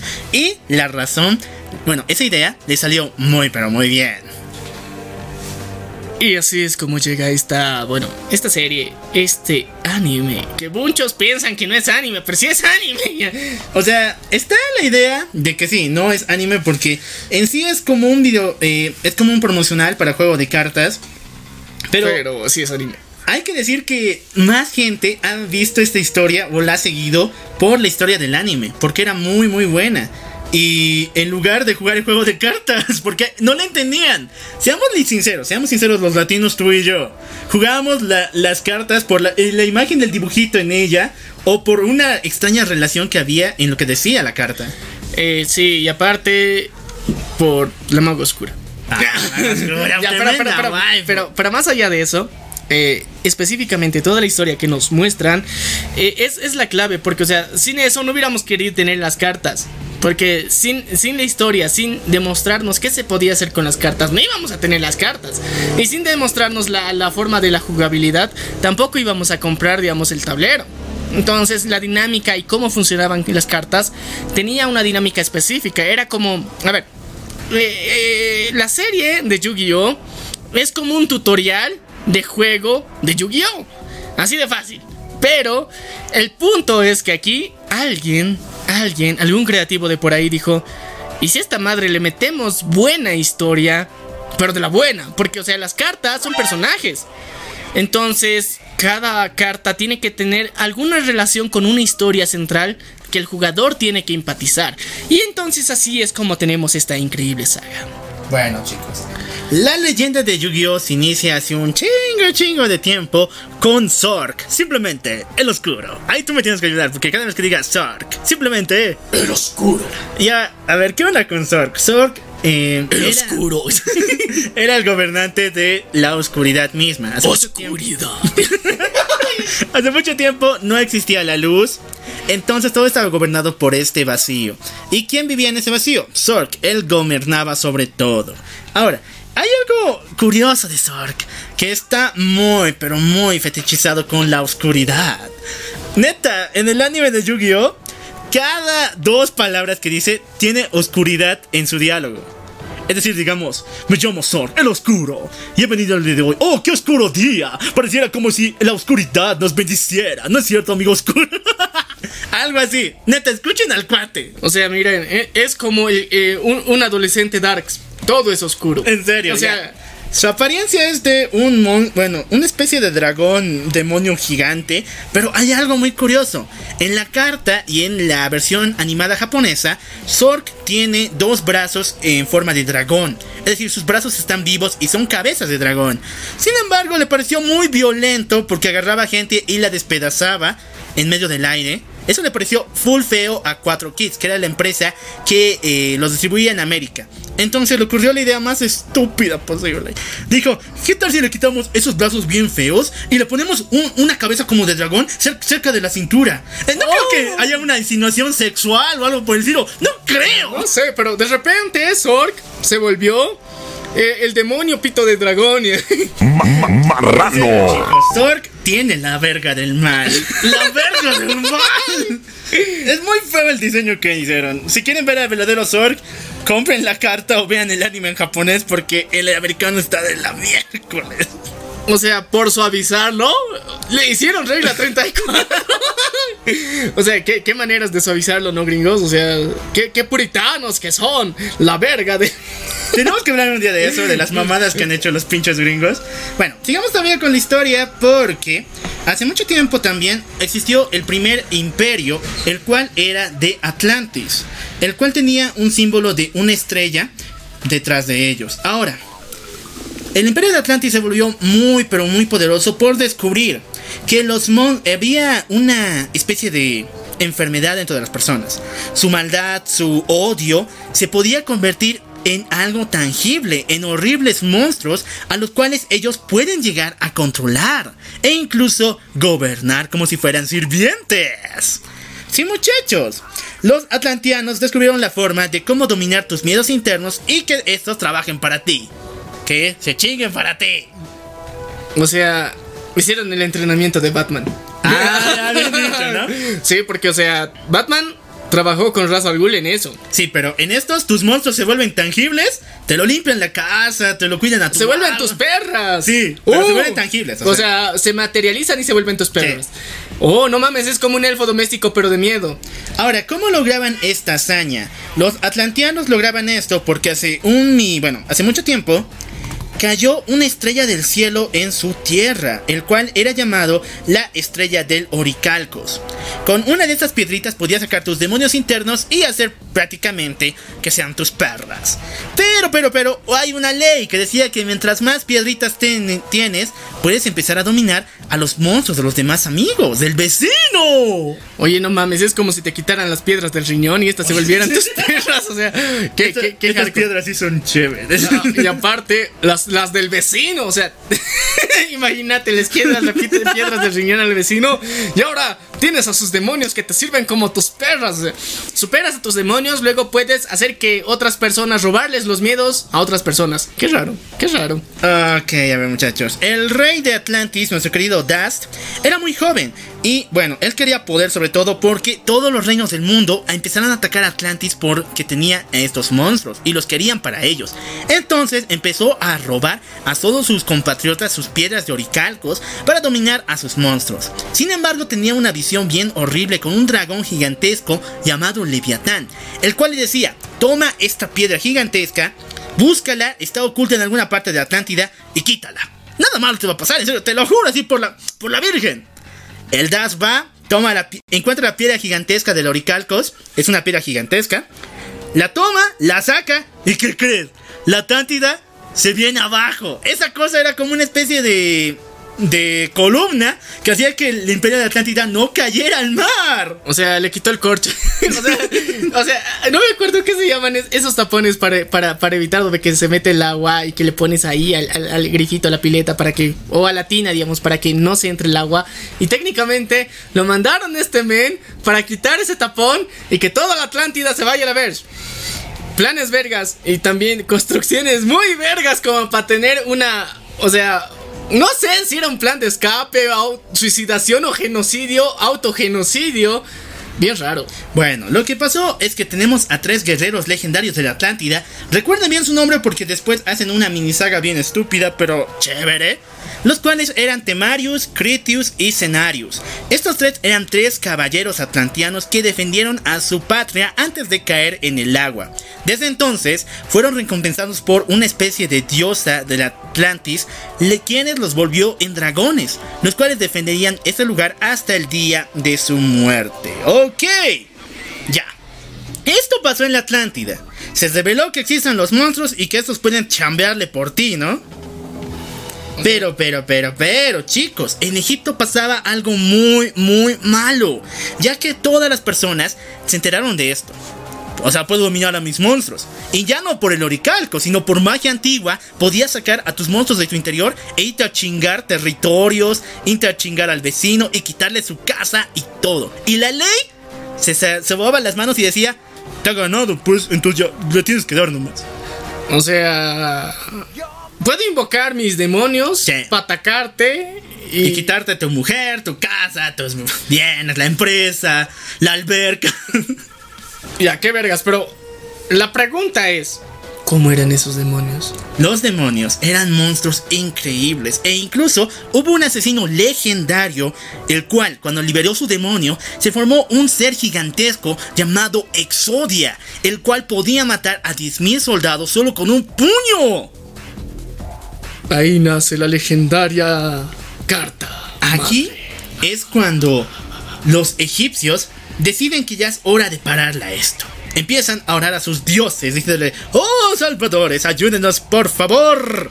Y ahí conocen a un guerrero legendario, Hassan, el enviado de los dioses. Hassan era tan poderoso que él mismo se enfrentó a Exodia y pudo vencerlo. O sea, él, él podía matar a más de 10.000 hombres con su mano. Sí, o sea, Exodia mataba a 10.000 mon- a 10.000 hombres con su mano. Ese era un monstruito, ¿recordad? Sí. Pero Hassan es un enviado de los dioses. Y él mata Y a él le, puede 50.000. hacer, y él le puede hacer la contra a Exodia. Y se enfrentaron y le ganó. O, o sea, la contra en el que él puede revivir a los 10.000 que ha matado. No, o sea, en poder. Están nivelados más o menos. Ya. Y le ganó a Exodia. Ya, y le ganó. Ok, muchachos. Entonces el Hassan les dice: A ver, pueblo de Egipto. Necesitamos hacer un ritual antiguísimo para poder sellar a estos monstruos desgraciados y que dejen de hacer caos. Vamos a convocar a los siete artículos del milenio. Ok, ¿qué son A ver, a ver, a ver, a ver. Esto se ha puesto bien Illuminati. ¿Qué pedo con el milenio? Bueno, yo tampoco lo sé. Pregúntenle al creador, pero sí, se llaman los siete artículos del milenio. Porque estos artículos son inmortales. Pueden sobrevivir mil y miles de años, yo creo. ¿Tú crees? Yo creo. Lo importante es que cada uno de estos artículos tiene una función específica. Primero, la sortija del milenio, que en realidad es el anillo del milenio y no es una sortija, sino más bien es una especie de collar que te cuelgas aquí y se ve como una lámpara en tu, en tu cuello. ¿Entiendes? A ver, a ver, ¿qué, qué pedo con estos? Ya, uno, eh, las referencias a, a- a los amantes de la conspiración, esto, esto les va a sentar como anillo al dedo, porque, a ver, toda la simbología de, de los eh, artículos, del, del milenio eh, son ojos. Sí, son ojos. Eh, el ojo que lo ve todo. El ojo de la supremacía, de la divinidad. Y el ojo que todo lo ve en síntesis. bueno. ¿Y qué ya- pedo? En serio, ¿qué pedo con esta onda? Porque, eh, ¿y por qué el milenio? O sea, eh, son dos cosas que tienes que ponerte a pensar. Te lo explico de la forma fácil. Pues el antes de Cristo y el después de Cristo. Ah, sí, Ese pues. era el milenio. Entonces, recordamos que la, que la Tierra como civilización tenemos más de 7000 años existiendo como civilización. Entonces ha habido 7 milenios en total. Y qué curioso, qué cantidad de artículos hay. Ah, bueno, volvemos con los artículos del milenio. Cada uno de estos tiene una función. La sortija del milenio barra anillo barra candelero en tu cuello tiene el superpoder de encontrar otros artículos del milenio. Ahora, la balanza del milenio... A ver, a ver, a ver. Hacen un artículo para encontrar otros artículos. Si, te- si se pierde, pues... O sea, mira. pero, pero si, si te pones y, y si encuentras otro artículo, pero no tienes el, el artículo para encontrar los otros artículos, ¿cómo encuentras los otros artículos? O sea, eh, eh, son planes vergas. Es como. Es como encontrar eh, eh, o sea, para encontrar las esferas del dragón, tienes que encontrar primero el radar del dragón. Sí. Pero el radar, el radar del dragón es parte de las esferas del dragón. O sea, ¿qué? qué ya continuemos con el siguiente artículo. La balanza del milenio puede saber si una persona es buena o mala. Yo sé que es estúpido, pero de algo va a servir, ¿no? A ver, e- esa es una referencia a la balanza de Osiris. Sí. Eh, con la que se medían eh, y se ponía el corazón de una persona ahí y medía si era bueno o malo. Si se inclinaba la balanza significa que era malo y se iba a la mierda. Si, si se balanceaba quería decir que se iba al cielo. Así de fácil. Ok. Pero escuchen las demás habilidades porque esto hace que la balanza del milenio tenga pañales y que se caiga encima. Porque la llave del milenio te permite abrir la cabeza de las personas y ver todos sus recuerdos y todas sus memorias. Referencias a Luke and Key. Ah. Chicos, si no han escuchado ese episodio de Luke and Key, uno de los mejores cómics que hemos visto en la historia del hijo de Stephen King, pueden buscarla. Pero, y, y hay referencias porque imagínate poder manipular los recuerdos de otras personas. Ahora, este es el más chingón. Pero por mucho tiempo nadie sabía que era chingón, o sea, todo el mundo decía que era estúpido. El cetro del milenio. El cetro del milenio permite dominar la voluntad de las personas y sellar a los monstruos de las de, o sea, esos monstruos materializados que tú sacas de tu interior en tablillas de piedra y volverlos prácticamente en tus perras. Ese cetro era para eso. Sí, mira. mames. Yo pensaba que era como el líder de la de la marcha, ¿cómo es? ¿Cómo es? De, de la marcha de, de la banda de guerra Sí. que, que anda delante y El solamente es como- mariscal, sí. el mariscal, el, el que defiende el gualipolero líder y, y ya, o sea, solamente era como decir para que todos los otros te sigan y ya, pero no, No. mames, tiene el poder de sellar, es como el bastón de Sakura. Ok. El ojo del milenio. Y este es horrible de ponerse porque te puede causar shock. El ojo del milenio te permite ver y escuchar los pensamientos de las- de las demás personas. Casi parecido a la llave, solo que la llave te pone en un shock bien profundo, mientras tanto que el ojo actúa de manera natural, es decir, te puede ver ahorita donde estás sin tener que tocarte incluso. Siguiente, el collar del milenio. El collar del milenio te permite ver el futuro y el pasado. Algo muy genial. Y por último, el rompecabezas del milenio, el cual fue dado al faraón de ese tiempo. Todo el mundo pensará, oh, rompecabezas cabrón, ¿no? Es tan genial si se lo han dado al faraón. Ah, no, no, no, pero chicos, es literal, es un rompecabezas. Oye, sí, es un rompecabezas. Porque, o sea, ¿cuántas cabezas has roto esta cosa? Por lo pesado que es. Y el rompecabezas del milenio te permite sellar cosas en su interior, ya sean recuerdos, personas, monstruos y, y bla bla bla. bla. ok. Egipto estaba salvada de esta amenaza de los monstruos feos. Los vecinos ya no se van a pelear, ya no va a haber amenazas. Aguardate, papu, porque para liberarlos se necesita un sacrificio. ¿Qué? Se necesita un sacrificio para convocar a estas madres. ¿Al estilo maya? Al estilo Maya, al estilo Full Metal Alchemist, chicos. ¿Por qué razón? Se necesitaban 99 almas que sacrificar en un ritual, matar a esas personas para convocar a estos siete artículos milenarios. Y, y tenemos un cuate que mata mil con un puño. ¿Qué hacemos? ya, sí, genial, o sea, ¿no? ya sobran. No, pero te cuento que Alexodia, o sea, el Hassan lo venció Sí. y con el salto del milenio lo encierran. En Ya. tablillas de piedra y como era tan chingón, lo parten en cinco y lo ponen en cinco tablillas de piedra. Pero a ver, ya, repartí sus. O sea, con una de, de, de esas cinco tablillas podía ser porque dividí el poder de matar a mil en cinco. Matas a 200 por cada una de sus piezas. Entonces, con eso, con un hito te basta. Digamos que había una prohibición en Egipto que no permitía que usaran esas tablas y que Exodia por algo es el prohibido, por algo se llama así. Ya, ya, ya, ya. Ya, entonces, ¿qué fue lo que pasó aquí, chicos? El consejero real, que también era hermano del faraón, Hassim, tuvo una idea horrible, la cual era sacrificar a un poblado de ladrones y pobres llamado Kulenma. En una noche sin que... Qué nombre más culero. Mira, es que. Hasta el nombre, ¿no? o- Mira. Es que en inglés, culen man, hombres culeros. Kulenma. Hasta el, hasta el nombre no les ayuda, chicos. Matar a la población de Kulenma. Y qué casualidad que en esa población justamente había 99 personas. Los agarran a todos, los meten a un pozo de, bueno, a un horno de fuego y los queman a todos. Sin embargo, algo malo sucede, porque no mueren los 99 sacrificios. Un niño escapa de aquí y sobrevive. Esto hace que algo malo entre en los artículos del milenio cuando son convocados. Una especie de locura dentro de cada uno de ellos. A ver, qué verga con esto, o sea, O sea, falta, el- falta un hito, falta el niño. o sea, o sea, mira, mira, lo- los pinches artículos del milenio son como una, una loca tóxica, sí. Porque, o sea, dices, ok, no me das todo, o sea, de en serio, no me das todo y, y- y- y te echo maldición. O sea, Mal de ojo. no mames, falta un hito, cabrón. O sea, si quieres, espérame tantito y voy a secuestrar a otrito y lo matamos y todo tranqui, pero nomás por eso, no mames. un hito ya. Un hito. Lo importante es de que el faraón en aquel entonces se siente tan arrepentido, tan mm, mal por lo que ha pasado con Kulenma, que decide renunciar a su cargo y dejar a su hijo en el poder. El faraón, ah, ay, no me acuerdo, Afnufnavi o algo por el estilo. Es un faraón muy, muy, muy chévere. Era buena onda y de paso era el sobrino de nuestro querido eh, consejero real. Ok, ¿qué pasa en este tiempo de paz? El faraón dicta que se forme una legión de seguidores de siete personas muy capaces que puedan tomar el control de los siete artículos del milenio. Ok, qué genial. Pero ¿qué le va a tocar a nuestro querido eh, asesino? A nuestro querido masacrador Hasim. Ni más ni menos que el ojo del milenio. Tremendo power up. A un loco se lo están dando, a ver. De por sí ya era loco. Y ahora con la locura más que en el artículo, pues ya este cuate está peor que una cabra. A ver, primera decisión tercermundista que se toma aquí. Porque, o sea, de momento iba bien el faraón. Decía, ok, vamos a dar el poder a personas capacitadas. Ah, ya. ¿A- ¿Algún gobierno, ya, algún gobierno de Latinoamérica hace eso? No, este faraón iba bien.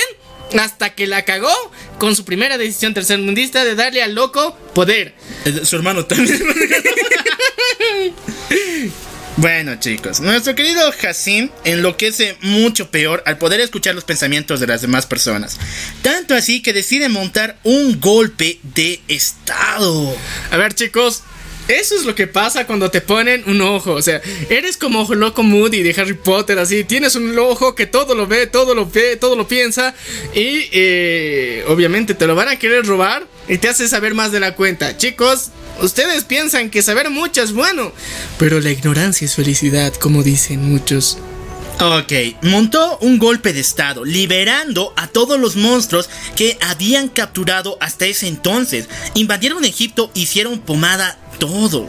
E incluso casi mataron al faraón Abu Nabi. Sin embargo, cuando está en su lecho de muerte, a punto de decir, ¡Me voy a morir! Dice lo siguiente, voy a dar mi poder a mi hijo, el faraón Atem, no a ti, viejo. O sea, todo el plan se le fue de las manos. El golpe de estado fue para nada. E igual, técnicamente, ahora el po- dos poderes están en el, en el hijo. Sí, ¿El sí. faraón? ¿Dos? Sí, sí. Vamos bien. Y bueno chicos, así pasamos del faraón original al faraón Abu y actualmente el faraón Aten. El faraón Aten solamente tenía 15 mendigos años cuando empezó a gobernar. Y ustedes saben que cuando pasan esas madres no siempre se puede eh, exigir lo mejor. Así que Hasim, el único tío malvado, diabólico, loco, decide tomar el poder mientras el faraón Aten sigue creciendo. Típico, ¿no? Ya sabes, eh, tu tío con el que peleas por los terrenos ya se hizo cargo de la familia. ya. O sea, muy tercermundista esta madre. O sea, mira, decisiones tercermundistas acaban mal, chicos. Pero también vamos a ver la solución. El Atem, por lo menos tenía amigos. Por lo menos tenía personas en quien confiar. Y una de ellas, me voy a poner Romantics, es la waifu de todo Yu-Gi-Oh! A ver, todo el mundo dice que es la maga oscura. Pero existe una versión, o sea, según esta historia de Yu-Gi-Oh! La maga oscura y el mago oscuro eran personas reales. Y Oh, eran los mejor mejores amigos del faraón Atem. Oh. Entonces aquí conocemos a Mana, que es prácticamente la maga oscura, pero en su versión humana. De niña. Cuando está teniendo una adolescencia y creciendo junto a nuestro querido prota. Y es una maravilla, es hermosa, es linda, es tierna y es eh, estudiante de hechicería. Tenemos a Mana por un lado. Por el otro lado tenemos a nuestro querido Khazar, el cual es un sirviente del faraón Atem, el cual un día fue mordido por una serpiente y estuvo a punto de morir. Sin embargo, Atem, en toda su dulzura, agarra el lugar donde la serpiente le picó al Kazán y empieza a succionar el veneno y así lo salva. ¿Y qué hace con el veneno? pues lo, lo pues cómo tienes que succionar a la serpiente. ¿Cuál es su serpiente? El veneno de la serpiente, no Bueno, el mames. veneno de la serpiente, ya. Ya, ya, ya. Ahora, ¿el Jacín tuvo hijos? Pues claro, pues el Jacín, el tío malvado tenía que tener guagua, no tenía que tener- descendencia. Así que él tuvo a un hijo llamado Seto. Sin embargo, Seto era muy eh, alejado de su primo, bueno, de su sobrino primo, Yugi. Aunque los dos estaban de la misma edad. Pero lo alejaba mucho de él, porque temía que algún día se hiciera daño y todo eso. Su primo el calceto. El seto. pero, pero, pero. O sea, cuando más alejas a tus hijos, más ellos Se junta. se juntan. Y aquí es donde nuestro querido Seto conoce a una chica muy diferente en todo Egipto. Mm. Aunque no me lo crean, hace mucho tiempo hubo un movimiento que era el White Lives Matter, que es el decir que las vidas de las personas blancas importan. ¿Por qué razón? En Egipto se pensaba que la gente caucásica, la gente blanca, traía solamente mal y desdicha a las personas, ya que en esa población eran mayormente gente morenita. Eh, recordemos que esto, eh, si bien se, se- se fue de Egipto, ahora en África se mantiene, porque ah, en África, en la actualidad, hablando del contexto real, odian a los albinos. Eh, Si una persona albina nace en África, que es cosa bien extraña, bien difícil, creen que es una maldición para la familia y va a traer mala suerte al lugar donde viven y muchas veces estas personas son perseguidas y matadas. Bajo ese mismo concepto y recordando que Egipto está en el África, tiene más sentido esto, pero que nazca una albina hace que a Calceto se le mueva el corazón. Ah, el Seto se enamora de esta chica que se llama. Eh... Ay, no me acuerdo. Eh, ahorita la busco. La albina. La albina de nuestros corazones. La albina de todos Kisara. nuestros corazones. Kisara. Kisara. Pero esta chica tiene algo raro. Porque el monstruo en su corazón no es normal. O sea, todo el mundo tiene un monstruo dentro suyo. ¿Lo conoces? Te saludas la mano con él. Pero este monstruo dentro de ella no es normal porque no es tan malvado y es muy poderoso. Barra, barra el dragón, ojos de Ah, ojos azules. a ver, a ver, a ver. No es tan malo, No es tan pero malvado. es muy poderoso. Sí. Raro. Bar, guiño, guiño, el dragón ojo del de- el dragón blanco de los ojos azules. ya, ya, ya, ya, ya. Yeah. Pero recuerden, chicos, eh, eh, consejo de vida. Eh, quédense con la persona con la que sus demonios se llevan bien con los tuyos. Así que eh, eh, esa es la clave que, que nos deja Yugi en esta partecita de la historia. Y bueno, chicos, algo pasa aquí, porque te conté, ¿no? El sacrificio no se llevó bien. Faltaba uno, y era un niño.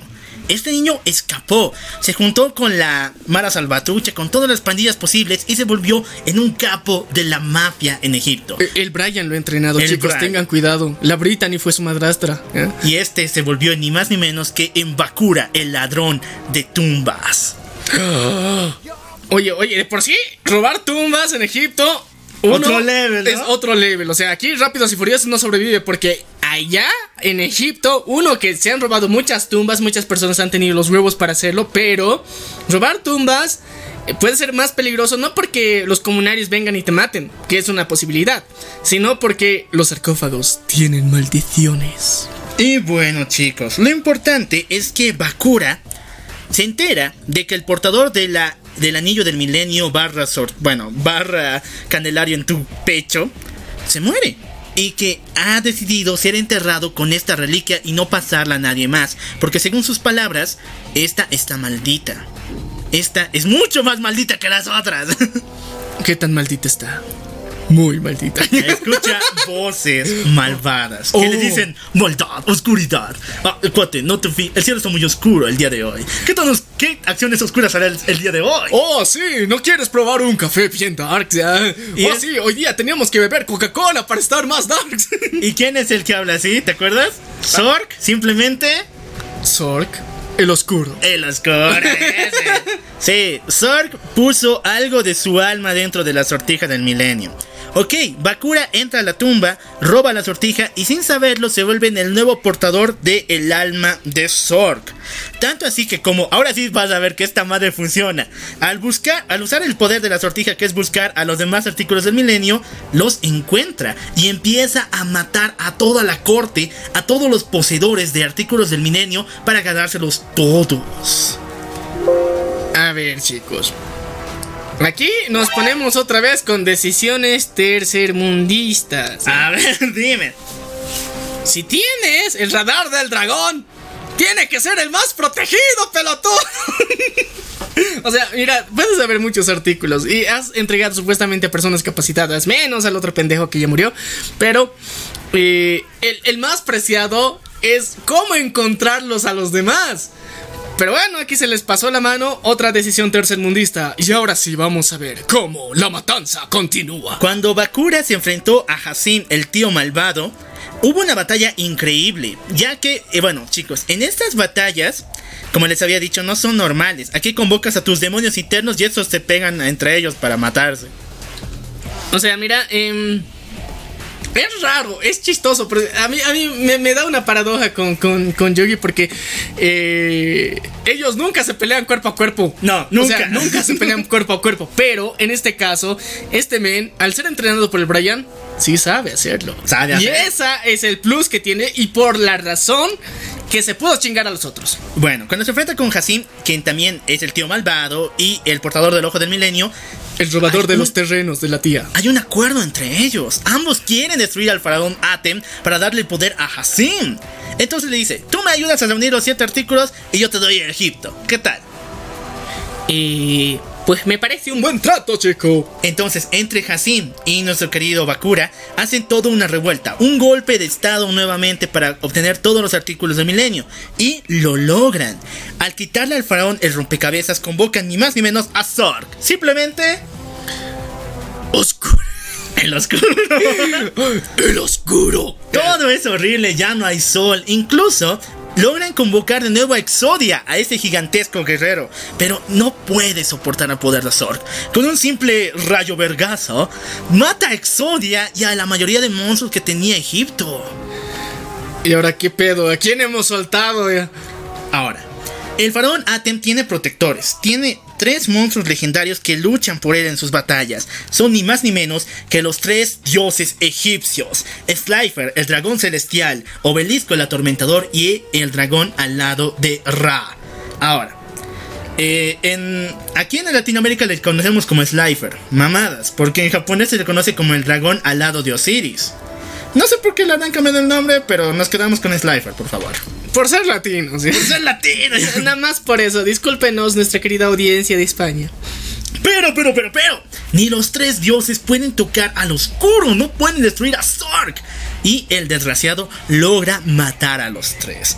Aquí es cuando el faraón Atem se le ocurre un plan vergas. Logra recuperar su, ca- su rompecabezas del milenio y decide encerrar al oscuro dentro de él, junto con su existencia misma y como contraseña para sellarlo pone su nombre.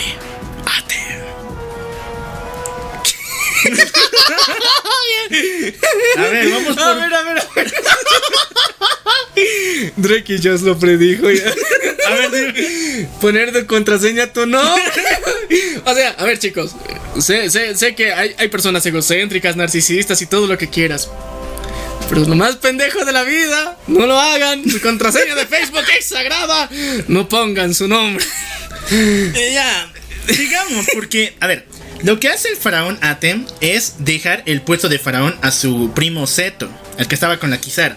Sí. De paso que en esta batalla la Kisara se muere, así que después les cuento cómo fue eso porque fue muy doloroso. Lo importante es que lo deja como faraón a él y le pide que borre todos los registros de que ha existido su familia y su nombre de él para que nunca más sea mencionado. Aquí vamos más o menos bien, ¿no? O sea, es, es un hack, ya. Digamos, vos te borras del registro civil y de toda tu familia y de tu árbol genealógico la existencia para que nadie se llame como vos. Eh, eh, sí, pero a alguien se le va a ocurrir. ya. Ya, y como eh, guardianes de este nombre, guardianes del rompecabezas del milenio, deja a una familia llamada Ishtar. Ellos eran los portadores, bueno, eran descendientes de de collar del milenio, que en esos tiempos era una portadora. Toda su familia desde entonces tiene la misión de cuidar el rompecabezas y la tumba del faraón. Ok, qué buen plan, ¿no?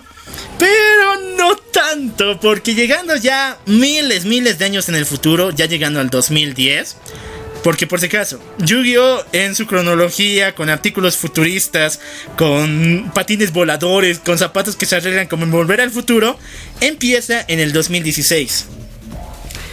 Eh, chicos, fallamos como humanidad. Ni Yu-Gi-Oh! A ver. A ver, ni, ni- ni volver al futuro ni Yu-Gi-Oh! Pudo, pudieron predecir esta madre, así que eh, fallamos como, como humanidad de nuevo. Nace un muchacho dentro de la familia Ishtar que está cuidando la tumba del faraón llamado Marik, el cual poco a poco empieza a sentir un llamado en su corazón que le dice, o sea, yo voy a estar toda mi vida encerrado en este horrible lugar cuidando a ese estúpido muerto y ¿y ¿qué más? O sea, yo quiero vivir la vida, baby. Yo quiero salir y disfrutar. Libre soy. No, no, living la vida loca. Está mejor, está mejor. Entonces se vuelve loco porque de paso está escuchando voces bien extrañas y mata a toda su familia, menos a su protector, que tenía por si acaso un guardaespaldas, y a su hermana. O sea, el tipo Itachi y la madre, solamente para poder salir y revelar, bueno, salir al mundo y disfrutar la vida que poco a poco se le estaba yendo. Muy, muy planes muy fuertes, ¿no? No, no mames, pero, o sea, lo pensó hasta cierto punto. O sea, mira, eh, matar a toda tu familia, estilo Itachi, pero al mismo tiempo guardar a tu guardaespaldas, porque sabes que matar a tu familia no es chiste y que ahora algún tío lejano ¿verdad? va a decir, eh, vengo por los terrenos de tu mamá. y el guardaespaldas, o sea, el guardaespaldas. Ya, por lo menos. Pero la misión era cuidar la tumba, ¿no? Justamente cuando Marik deja esa tumba, su hermana empieza toda una campaña para buscarlo y para que regrese a casa. ¿Qué pasó con la tumba? Nadie lo sabe porque quedó completamente olvidada. Pasaron, muy, bueno, unos cuantos meses después. Y un artista llamado Maximilian Pegasus llega hacia Egipto con la promesa de buscar la fórmula de volver a la vida, ya que había perdido a su amada Cecilia. Eh, estaba buscando el libro de los muertos. Estaba buscando el libro de los muertos, pero no lo encontró. Lo que encontró en... Bueno, La decepción. ya. la- lo que encontró realmente fue las antiguas tablas donde estaban sellados los monstruos de los cuales estábamos hablando. Les dije que podían sellarlos con el seto del milenio en tablillas, ¿no? Bueno, digamos que al seto se le fue la, la mano y se llevó a un chingo de monstruos en diferentes tablillas dentro de la tumba del faraón. Y nuestro querido Maximilian Pegasus dice, oh, estos monstruos están geniales, bien chéveres. Ya sé qué hacer. ¿Qué tal? Si les saco fotocopia y les mando una imprenta. Eso, bien dicho. ¿Qué tal si le saco una fotito y me baso en esto para crear mi nuevo juego de cartas? Ojo, no creo que nada malo pase. Oh, por Dios, ¿qué va a pasar? En serio, solamente les estoy escaneando y les pongo en la descripción. Y yo voy a ser el, el autor. El autor, sí, sí, sí. Y, y de paso lo voy a hacer reimprimir una y otra vez. Pues. Pues, ¿qué creen? Ya, ustedes lo tienen la respuesta. Muchachos, no hagan eso. ¿Por qué razón? Supuestamente, eh, la magia que había dentro de las tablillas, que todavía existía, se mudó de las tablillas a las cartas que Maximilian Pegasus había formado. Y cuando vieron que las personas querían sí o sí las cartas, se peleaban por ellas, hacían duelos por ellas, el poder de los monstruos se incrementó, incrementó, incrementó. Y se volvió de nuevo a que estas cartas estaban llenas de magia oscura. O sea, Oscura. Chicos, aunque digan que Yu-Gi-Oh es del, dia- Yu-Gi del diablo, y ahorita el mismo anime lo confirma que es del diablo. Ay, no mames, no mames. Y aún no así, les gustaba, en serio, querían esas cartas o no. Pero, pero, a ver, eh, técnicamente estaban jugando con demonios de otros, porque, recordemos, todas las tablillas eran demonios eh, de antiguos egipcios. Imagínate, todavía no han convertido nuevos demonios. Todavía, porque Todavía. después aparecen cartas de, ah, de cosas del Medio Oriente, bueno, cosas del medioevo, actuales, máquinas. Pero de momento son de los egipcios. egipcios. Ok, ¿qué pasa después? Pasa algo increíble. La tumba es visitada una vez más, pero no por Pegasus, sino más bien por nuestro querido Solomon Moyo. No, Moyo. Moto. Moto. Solomon Moto. Ya, ya le dio apellido latino. Los aquí. que hayan visto el anime recordarán a este personaje. Es el, eh, el abuelito de Yugi. Es muy chaparrito, pero en sus tiempos medía 2 metros y era el pinche Indiana Jones. O sea, lo chato viene de herencia, ¿no? Sí. Ya, ya, ya, pero era el pinche Indiana Jones. Y bueno, chicos, nuestro querido eh, Solomon entra en la tumba del faraón una, vez más y revisa un lugar donde nuestro eh, Pegasus no había revisado. Y aquí encuentra la tumba del faraón. Y aquí encuentra el rompecabezas del milenio. Ah, en la familia Ishtar es bien estúpida. Solo tenía una misión, una misión. Y uno de los pinches bendiciones. ¿Ves, chicos? No tengan bendiciones entre, entre hermanos. Ya salen bendiciones fallidas. Oye, sí, no, eh. Lo importante es que Solomon toma el rompecabezas, pero activa una trampa, la cual hace que la misma tumba empiece a caerse. Él iba junto con su amigo Stephen Hawkins. No, yo no sé quién. O sea, yo no sé quién le copió a quién, pero ya, ¿qué más? Y lo importante es de que están atrapados los dos. Y Steven y Solomon eran muy adictos a este juego que ha inventado el Pegasus. Pues eran, al comienzo eran muy buenos. Y él, Steven, tenía la carta de uno de los dragones del o de los ojos azules. Ahora, ¿qué hay de especial en esta carta? Solo existen tres en el planeta, no pueden existir más. Y hay un loco de mente llamado Seto Kaiba que los busca por todo el mundo. ¿Y qué tiene de especial esta carta? No lo sé, solamente es un pinche dragón, pero es muy poderoso. Tiene como 3000 3500 de ataque. Así que, como te dije, solamente hay tres. Esa novedad por lo menos es algo, ¿no? Eso es bueno. Ya, le da la carta porque piensa que se van a morir. Entonces, nuestro querido Solomon salva a sus compañeros y conserva la carta. Pasa mucho tiempo, tiene hijos, tiene un nieto llamado Yugi. El cual un día recibe de su abuelo el rompecabezas del milenio. Todavía deshecho, no estaba armado esta madre. Estaba en piezas. Por algo es un rompecabezas. Esa es la idea. Pero entonces Yugi se le ocurre algo. El tipo es vilmente bulleado en todas partes. Se le ocurre la idea, y lo pongo entre comillas, de que si logra completar este rompecabezas del milenio y contárselo a, su- contárselo a sus cuates, miren mis rompecabezas del milenio, yo solito lo he armado, va a tener amigos. No. No, Yugi, no. No, no, Yugi, no hagas eso. Y chicos, eso justamente pasa. ¿Por qué razón? Eh, cuando Yugi arma el rompecabezas del milenio, va a su clase, le dice: Chicos, vean mis rompecabezas del milenio. Un abusivo llamado Joy Wheeler agarra su rompecabezas y lo bota por la ventana, haciéndolo que se vuelva a caer y a romperse. A ver, chicos. Un rompecabezas. No es para presumir de esa forma. Sean como los de TikTok, lo arman, le sacan foto y lo suben como armarlo y ya. Entonces Yugi vuelve a armarlo todo bien triste hasta que se da de cuenta que un abusivo está lastimando a eh, Joy, al mismo que lo ha abus- abusado a él, y a su amigo Tristán. El Yugi, aunque era chaparro, débil e incluso más pequeño que Dora la exploradora, se enfrenta contra este gigantón. O sea, eh, él vio a Doraemon. No Doraemon. Y aunque se llevó la putiza de su vida porque literalmente lo dejó en el suelo bien madreado, Joy le agarra respeto y después cariño y amistad. Y también el Tristán, así que de algo sirvió rompecabezas, ¿no? Ah, sí. Recuerden, chicos, eh, bueno, generalmente en Latinoamérica. De nuevo, a ver con Latinoamérica. O sea, pero es que es cierto, eh, eh, a putazos te haces amigos, ¿sí o no? Muchas veces Mm. Ha pasado a alguien que, que al principio no te caías bien, se hacían bullying y luego se han agarrado a piña, a, a putazos. Y después son amigos. Y son buenos amigos. No, no son mejores amigos por siempre. Siempre. Clic. Sí. Pero o sea, a putazos se gana la amistad muchas veces. Pinche tercermundismo, ¿eh? Y bueno, muchachones, eh, nuestro querido Joy tiene un secreto muy oscuro, el cual es de que su hermana es cieguita y, bueno, eh, falta dinero para su operación de ojos. Así que digamos que por eso es malvado, por eso era malvado, pero Yugi ya le tiene cariño.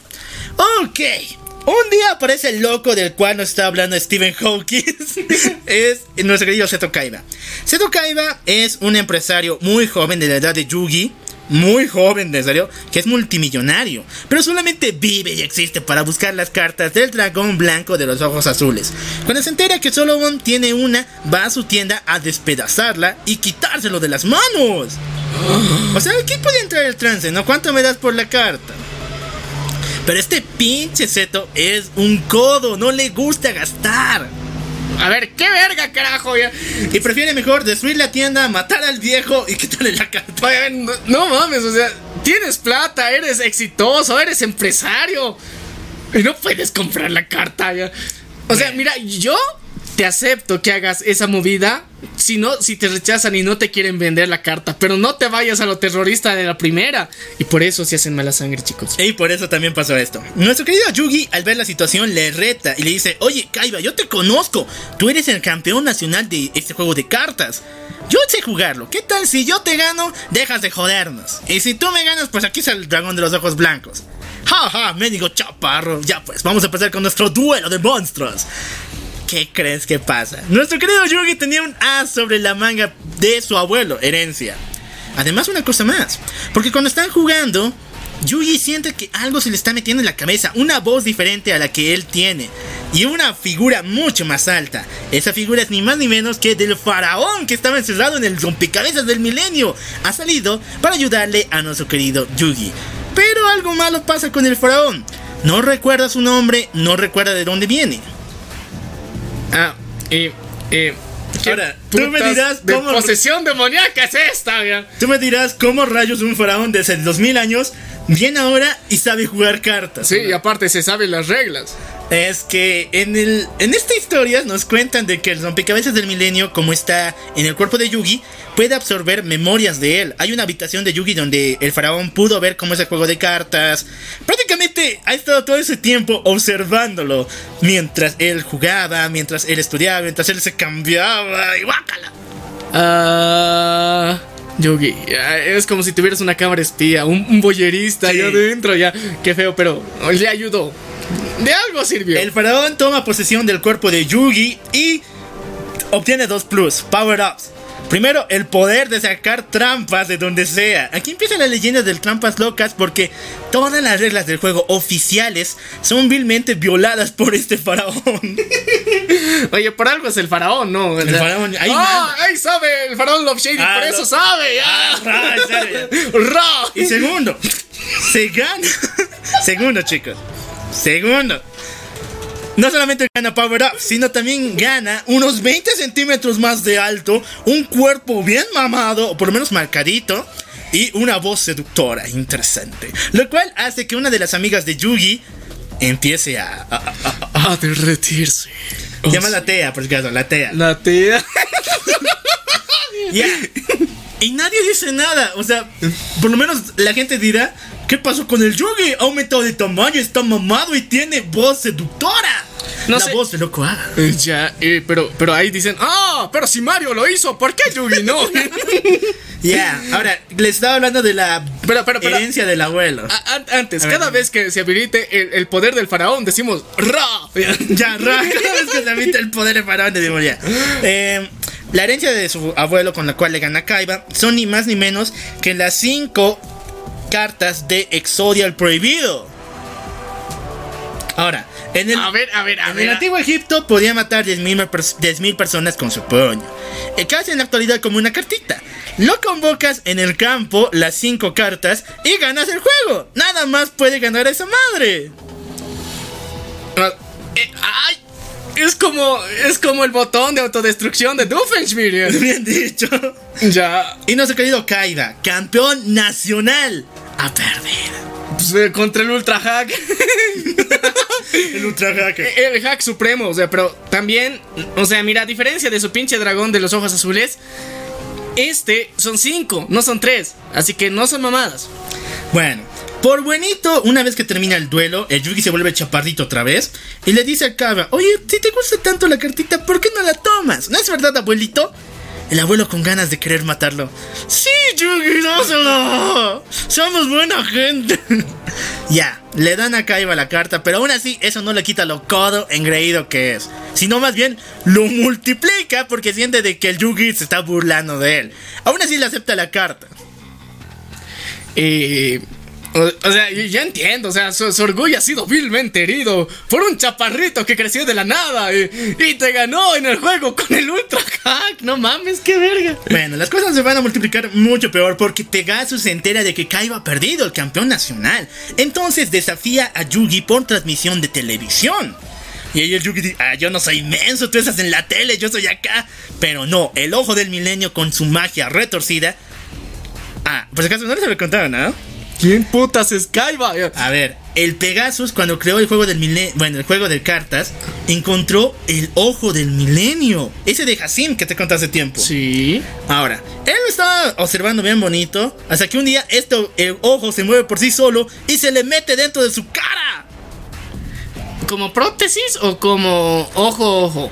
Prótesis. Ya. Ok, y ahora con el ojo del milenio puede ver y sentir los pensamientos de los demás. Sin embargo, algo raro le pasa porque ahora tiene poderes de que puedes jugar vía televisión.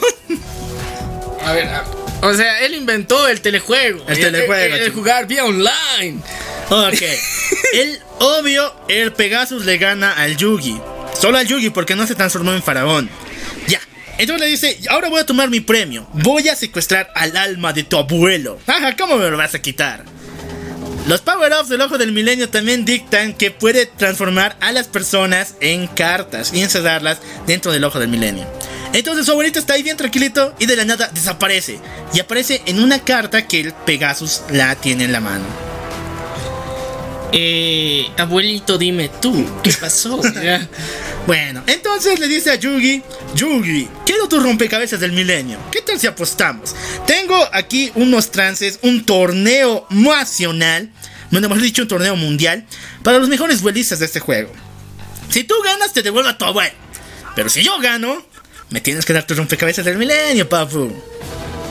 Ya, él, él quiere el rompecabezas del milenio, no el super hack de, de, del Exodia. No, nada, bueno, él le valía un pepino a los Exodias. Lo que quería el rompecabezas del milenio, porque Pegasus pensaba que junto con la tecnología de Kaiba, que en esos tiempos él fabricaba esas madres, y la, el rompecabezas del milenio podía devolverle la vida a su amada Cecilia. Oye, Cecilia, si me escuchas, todo, todo esto lo hizo por amor. Ah, pero aquí tenemos tremenda waifu porque los chicos cuando llegan al torneo de Pegasus, que es en una isla llamada Isla de los Duelos, se encuentran con la Mai. Oh, My Valentine. Y Dios santo, no, el 415 aquí hizo bien donde detallar los colores, la- las proporciones. Las curvas. Y bueno, tremenda MILF de 20 años por si acaso. Y los chicos tenían como 15, así que wow. Wow, ya. Lo importante, antes de que me ponga sudoroso, es de que el Yugi lleva las 5 cartas de Exodia. Pero llega un médico niño que las toma y las bota por el barco. Desde entonces ya nunca las volvemos a ver. ¿Nunca? Nunca, nunca, nunca. ¡No mames! A ver, ¿y ahora qué va a hacer el Hacks Locos? Porque aquí el Yugi es el cuate de los hacks de las cartas. ¿Qué va a pasar? Bueno, te cuento que el torneo es el siguiente. Tienen 10 estrellitas en sus anillos de duelos. Ahora, pueden apostar la cantidad de estrellas que quieran, pero el cuate que consiga la mantener sus 10 estrellas en pie, luchando diferentes duelos o incluso ganando más, van a ir a las- hacia la final contra Maximilian Pegasus. Ya. Pero nadie, se, nadie pensaba que el querido Seto Kaiba, nuestro querido codo, tacaño, se iba a entrar en este duelo, en este concurso. Sin invitación. Ya. Ok. Nuestro Pero, querido- o sea, era, era el antiguo campeón. Técnicamente sí podía. Bueno, podía, pero también tiene una razón muy oscura. ¿Por qué Ah. razón? El Pegasus se había unido a los accionistas mayoritarios de Kaiba Corporation, de la empresa de Kaiba, para raptar a su hermano Mokuba. ¿Qué? ¿Quién era su hermano? No mames. Tiene un hermanito. Ya, ya, ya. eh, pero, pero dile al principio. Bueno, raptó a su hermano y ahora el Kaiba viene aquí y dice, bueno, si yo te gano me das a tu hermano y si yo pierdo te doy todas las acciones de mi compañía. bueno, me parece un trato justo. Empezamos el duelo. ¿Y qué crees? El Kaiba Legal. pierde. ¿Qué? Chicos, aquí empieza una maldición bien fea, que es la siguiente, es la de Vegeta. Nunca en la historia de Yu-Gi-Oh! Kaiba le va a ganar a Yugi. Y otra maldición igual de fea, que es nunca en la historia de Yu-Gi-Oh! el Joy le va a ganar al Yugi y al Kaiba. ¿Qué? No. Ay, no mames, ya. Pero ¿qué es el autor del juego? ya, ya, ya, ya. Pero ¿qué, ¿qué carajos ha pasado aquí ahora? Sí, contame mejor. Bueno, bueno, lo que te cuento es de que el Kaiba pierde y el Pegasus lo vuelve en una cartita, al igual que el abuelo de Yugi. Entonces Yugi lucha, lucha, lucha y logra vencer, llega a la final. Cuando se enfrenta con Pegasus se da de cuenta de los poderes del ojo del milenio, que puede escuchar su voz, puede escuchar sus pensamientos. ¿Cómo le ganas a alguien así? Usando el, el hacks más vergas que existe, que es el siguiente. Tener dos mentes. Claro, usa- transformarse en Yugi chiquito y después en alto, Yugi chiquito y después en alto, y así el tipo no va a escuchar tus pensamientos. ¡Ro! ¡Ra! El poder del faraón, en serio. O sea, hacks verga, ¿no? Oh, ¿qué, qué rudo hack, a ver. Y así es como nuestro querido Maximilian Pegasus perdió. Pero no solamente perdió, ya que en ese preciso momento llega un niño bien tierno, así todo bien cute, llamado Bakura. Recuerden ese nombre, ¿en qué les suena? Al bandido, ¿no? Sí. Al ladrón de tumbas. El ladrón de tumbas está presente aquí. Bueno, este niño bien lindo, bien cute, es descendiente del Bakura demoníaco, de ese ladrón de tumbas. Y de paso, no solamente heredó su nombre o su sangre, sino también heredó... Sus mañas. No, la sortija del milenio. No, Las mañas también. Las porque- mañas también, pero, pero es que, mira, imagínate, tú tienes tu hijo y dices, ok, él también va a ser entrenado por el Brian y así generación tras generación, pues porque si no, ¿de qué te sirve? Ya no eres el, el, el, el, el, ¡ay! el robatumbas. ya. O sea, tu fama se pierde. Eso, chicos. Y bueno, nuestro querido Bakura se enfrenta a Pegasus todo bien lastimado, todo bien rendido por haber perdido, y le quita de su cara, sin guante y sin preservativo, el ojo del milenio. No mames. Ya tiene dos el maldito. Y tal parece que heredó de su padre esa locura y ese sentimiento de unirse a Zork. Simplemente... El oscuro. Vamos a pasar a la siguiente imagen, chicos, a la siguiente parte de la historia. Porque empieza un leyendo bien feo, así que vamos a pasar rápido. Ah, llega una chica, la y nieta de Stephen Hawking, Rebecca Hawking. No, no mames, no mames, no mames, no mames. Eh, pero eh, el, el- el de la serie, por si acaso, el, el verdadero no pudo tener hijos. Sí, sí, ya. Entonces, sí, aquí llega nuestra querida Rebecca Hawkins, la cual desafía a Yugi a un duelo por la carta del dragón de los ojos azules. No sabía que se la había dado a Kaiba. Entonces ganan y hace aquí click con el chaparrito. No con el grande como la Tea, sino con el chaparrito. Oh, el chaparrito sabe. Pasamos con el siguiente. Aquí eh, Yugi se encuentra con un chico que se le ocurre un plan bien vergas. O sea, suena genial. Como en papel, pero cuando lo juego ya os parece bien estúpido. El cual es jugar juego de cartas con monstruos, pero también con dados. ¡No mames! ¡Qué raro! A ver, los dados lanzados determinan tu posición de ataque, la de defensa y también si puedes avanzar en el tablero. Juegas en una especie de eh, juego de rol. Sin embargo, el objetivo es o bien matar a tu contrincante o atravesar todo su campo hasta llegar a su base. Ya, no sé, me recuerda a Clash of Clans, Clash Royale, pero qué bien, así se empezó. Pasamos al siguiente porque también viene un relleno bien estúpido, pero más o menos importante. ¿Te acuerdas de esos malditos eh, cinco accionistas mayoritarios de Kaiba Core que secuestraron al hermanito? Sí. Bueno, estos secuestraron a todo el, el grupo, al Yugi, al Joy, a la T, al Tristán y al Kaiba, y los me drogaron, les metieron la misma que Kirito se puso cuando fue al Underworld, y los llevaron a un mundo de realidad virtual, igual a Sao. Ya, ya, ya, ya hicieron. Bueno, aunque nadie me la crea, esto es una referencia a otro juego de Tonami, bueno, de, de Konami, sí, que es Dragon Quest. Y aquí prácticamente hacen una parodia de Dragon Quest, pero con personajes de Yu-Gi-Oh! Y no te imaginas cuántos capítulos tiene. 10 capítulos. Ay, ay. bueno, ya 10, no, no es relleno tan largo. De momento. Y ahora sí vamos a la nueva temporada de Yu-Gi-Oh, por favor. ¿Dónde? Aparece una muchacha muy morenaza, muy hermosa, la cual es la hermana de Marik, Ishuzu Star, la cual llega a la ciudad de, de Yugi diciendo de que tiene reliquias del mundo egipcio y que reta a Seto Kaiba a visitarla. ¡Oh! ¡Esto se puso rico! Nah, pero no, no se puso rico. ¿Por qué razón? Lo que le pidió realmente a nuestro querido Kaiba es que tome una carta muy diferente a todas las demás. La carta de uno de los dioses egipcios, Obelisco, el atormentador.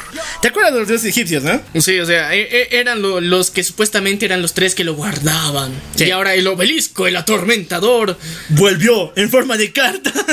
Ya. Ya, ¿qué pasó aquí? Eh, un día cuando el Pegasus, el creador del juego, estaba creando el juego, viajó a otras ruinas de Egipto donde descubrió la figura de los tres dioses egipcios. Pero al crear sus cartas se dio de cuenta de que eran muy poderosas. demasiado, incluso siendo solamente una piedra o siendo cartas. Entonces decidió guardarlas y dárselas a varias personas en todo el mundo para que nunca estén juntas y que, bueno, alguien haga trampa con ellas, porque con tremendas tres se el holgorio. So- entonces solamente hay tres cartas que formarían, si las juntas las tres, el poder completo. Sí, Ya. los tres dioses egipcios. Y bueno, ¿Los tres dioses egipcios o solamente tres cartas por dios? no, los tres. Hablamos del dragón, eh, Slifer, el dragón al lado de Ra y Obelisco. Ya. Y no- nuestro Kaiba es el heredero del poder de Obelisco. Esto le da un, un subidón de machosoda al Kaiba y decide. Voy a montar mi propio torneo, ya no bien chava como el Pegasus donde yo perdí. Un torneo donde yo gane, un torneo que se llame Kaiba Gana. Y le gana el Yugi. Entonces decide montar el torneo mundial otra vez de duelo de cartas. El, el torneo Kaiba gana. Ok, le desafía al Yugi en helicóptero. Lo busca por toda la ciudad y le dice en la cara con un megáfono: Tú eres un perdedor, yo te voy a vencer, maldito. Pero recuerden las reglas sagradas que habíamos hablado anteriormente. La regla sagrada. Sí. Y por dos, por si acaso. Por dos. Porque ahora Kaiba va a ser la de siempre. a lo largo de la historia nunca ha podido vencer a Yuki. Nunca podrá, chicos. Y esto se aumenta mucho más el gringe porque nuestro querido Yugi, el faraón, se enfrenta a una especie de sectarios de Marik, los cuales quieren tomar sus rompecabezas del milenio. Uno de estos tiene la carta del dragón Slifer, del dragón celestial de Osiris. Entonces Yugi cuando le gana le roba esta carta. Entonces ya el Yugi tiene otro dios egipcio. Ya, pero o sea, a- a- al Kaiba ya le ha quitado su, su pinche coso No, obelisco. no No, le no quitado. le he quitado. No. Ya, pero ya están los dos cerca. O sea, Los un, dos un- tienen. Un, de- un duelo y ya valió. ya. Sí, sí, los dos tienen dioses egipcios. Ok, aquí empieza el torneo, varias batallas y todo eso. Pero también empieza una de las mamadas más feas que lo voy a decir en pocas palabras. Miércoles. Que es la saga de Noah. Supuestamente el padre de Kaiba tenía otro hijo, el cual fue enviado su mente a otro, a un mundo virtual, igual que Sao, porque él tenía una enfermedad muy grave. Este desgraciado, aprovechando el poder del internet, secuestra el dirigible donde se encontraba, el, donde se desarrollaba el torneo de Kaiba, porque el torneo era en el, en el aire, por si acaso, en un dirigible. Ya, tiene la plata, ¿por qué no? Lo secuestra, se lo lleva a su, u- a su ubicación secreta y de nuevo los meten a todos a un mundo virtual. Parodianos de vuelta a Dragon Quest. Ya, pero. Es como que no tiene los huevos para en la realidad a, a enfrentarse. No, pues él vive en el mundo virtual, su cuerpo Dios sabe dónde estará. Ya, ok, y en el mundo virtual los ataca. Y bueno, es muy estúpida esta saga, mejor no mencionarla. Pasamos a lo verdadero chingón. Porque el Kaiba quiere enfrentarse sí o sí al Yugi en la final. Pero no puede porque esto es por sorteo, ¿no? Así que se le ocurre un plan bien vergas y bien malo. A ver, ustedes, los que escuchan, me dirán. Pongan en, en los comentarios si es justo o no. Las eliminatorias para la final, que por si acaso solamente quedaban cuatro, que eran un enmascarado llamado Marik. Oh, ¿quién será el Marik, no? Está matando gente, es malvado. Oh, por Dios, ¿quién será ese Mari? Con. Y después el Joy. No sé cómo ha aguantado, pero ahí está. El Kaiba y el Yugi. ¡Qué casualidad, no! Qué Guiño, casualidad, guiño. guiño, guiño. Oh, por Dios, ¿qué va a pasar aquí? Ya, las eliminatorias se llevan a cabo en una torre gigantesca en la cual puedes defender y atacar al oponente que quieras. Este es un pinche Battle Royale. Y los primeros que suban serán calificados para los, sus encuentros correspondientes. Es decir, si tú subes y el otro te está siguiendo, al final, cuando acabe el tiempo, que era por tiempo, eh, van a ser calificados para, el para la batalla final. Eh, una carrera. Una carrera. ¿Y ¿Ya? Pero el juego es de cartas, no me jodas. tenemos a un loco que quiere sí o sí chingarse al Yugi, no te acuerdas, no te olvides. Pero, o sea, es un juego de cartas. ¿no? ya, ya, ya. Es, es el torneo de Kaiba. El, el, El Kaiba gana, El-. Kaiba gana, ya. Ya, entonces así eh, la historia continúa.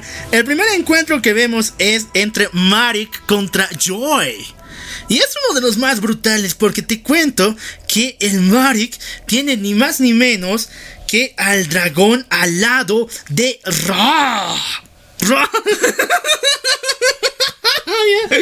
Ra. Eh, ok. El tercer dios egipcio. Ahí se movió la sí.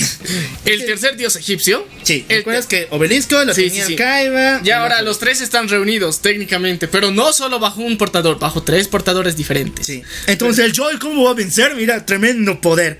El Joy hace un plan increíble, lleno de trampas, lleno de suerte, donde logra casi vencer a este desgraciado. Pero, pero, pero, ¿qué pasa al final? Se cumple la regla. La regla más fea. El Marik ataca con dos pasos bien fraudulentos. El primero es la forma Fénix del dragón alado de Ra. Sí, o sea, yo sé que el Fénix es de China o de donde sea que sea esa madre. Y, y el dragón al lado de Ra es el dragón al lado de Ra. Pero supuestamente si sacrificas a dos monstruos, obtienes un power up para tu dragón, el cual es volverse de puro fuego y atacar directamente a los puntos de vida de tu oponente. Ok, pero aún así el Joy resiste. Aún así el Joy es cabrón. Pero, pero. Al final, cuando está a punto de liberar su último monstruo para vencer a Marik, el tipo se desmaya. El tipo ya no puede soportar tanto poder de los dioses egipcios. Se desmaya y pierde por default. ¿Qué? Pierde por default, pues ya no puede jugar. Chicos, no se olviden tomar sus electrolitos. ya. Oye, es que, es que mira, pon- pon- ponte a pensar. Su puta carrera del Kaiba le, le- le ha jugado una mala pasada. Porque sin esa carrera el otro hubiera estado ya hidratado, todo tranqui. Y aparte, como no lo ha financiado ninguna de estas compañías embotelladoras de aguas energéticas, pues valió verga por tres. Se cumple su sueño, su sueño mojado del Kaiba. Se enfrenta con el Yugi en la final. Bueno, semifinal, porque después el Marik ha ganado, ¿no? Entonces la semifinal. Y algo pasa, que algo bien diabólicos, porque cuando los dos sacan sus cartas de los dioses egipcios, se hace como una especie de viaje en el tiempo. Algo increíble, donde se puede ver a el Kaiba del pasado, que era el sobrino de Aten, por bueno, el primo de Aten, y a Aten luchar. Y los dos estaban portando sus mayores monstruos. Y no eran los dioses egipcios. Era el mago oscuro contra el dragón blanco de los ojos azules. Pero solamente él tiene dos de las cartas, ¿ve? ¿El Kaiba? No, Sí. ya tiene las tres. Sí. bueno, le faltaba. Bueno, vamos a completar que le faltaba solamente el del abuelito. Tenía dos. Sí. Y- ah, ya, ya, ya, cierto, cierto, cierto. Sí, sí, ya tiene las tres. Ok, sus very monstruos. Bueno, lo que pasa aquí es que, bueno. El Yogi gana. ¡Qué sorpresa, ¿no? Y le dice en la cara: Este es un duelo del destino. Tú y yo somos primos. Por favor, permíteme recibir tu ayuda. Pero el, el Kaiba no se la cree. El Kaiba piensa que estos son fumadas poderosas. No sé de qué me has dado, porque he visto el pasado. No me importa que yo mismo haya viajado al pasado y que mis pantalones estén completamente sucios por el polvo del desierto. No es real, pendejo. Oye, ¿cómo enfrentar tus miedos? No eres real, hijo. Ya, el Yugi ya no puede hacer más, entonces se enfrenta en la final contra el Marik. La batalla es increíble y de hecho Kaiba, para vencer a Marik, le da una carta llamada el Guerrero Maniquí, el cual su superpoder es que cuando lo, lo destruyes, se puede convocar a dos más.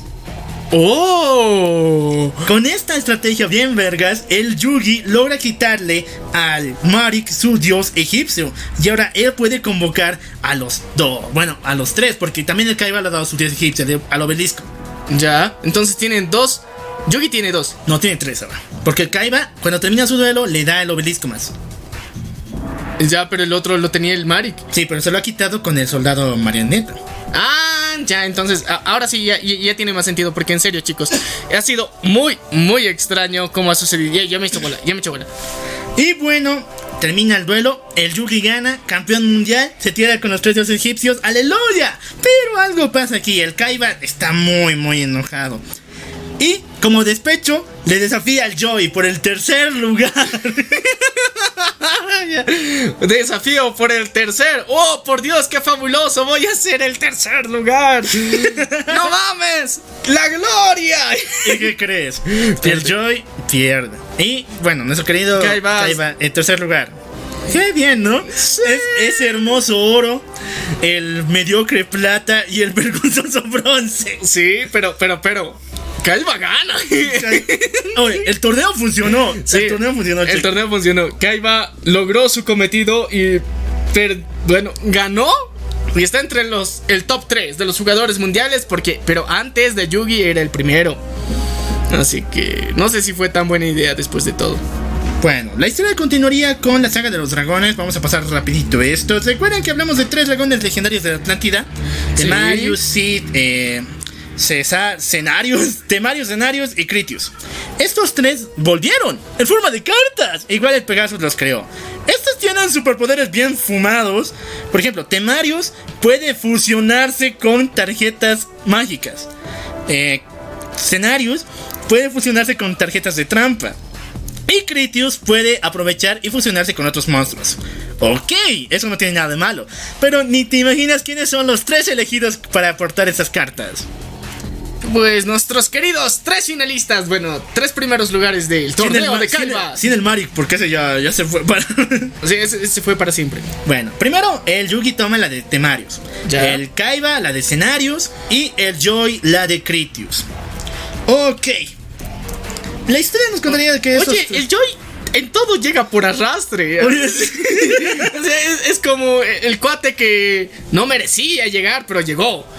No Extrañamente, ganar. pero llegó. Y bueno, el, cada uno obtiene su carta con una batalla contra los seguidores de Das, el, el antiguo rey de Atlántida que ha vuelto y quiere resucitar a nuestro querido Leviatán. Ok, la batalla continuaría con los tres dragones fusionados, los tres dragones por fin liberados. Pero algo sucede aquí. Estos seguidores de Das tienen una carta especial llamada el sello del Oricalcos.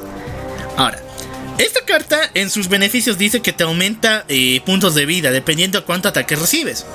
Pero en el anime digamos que vendes tu alma para que te beneficie.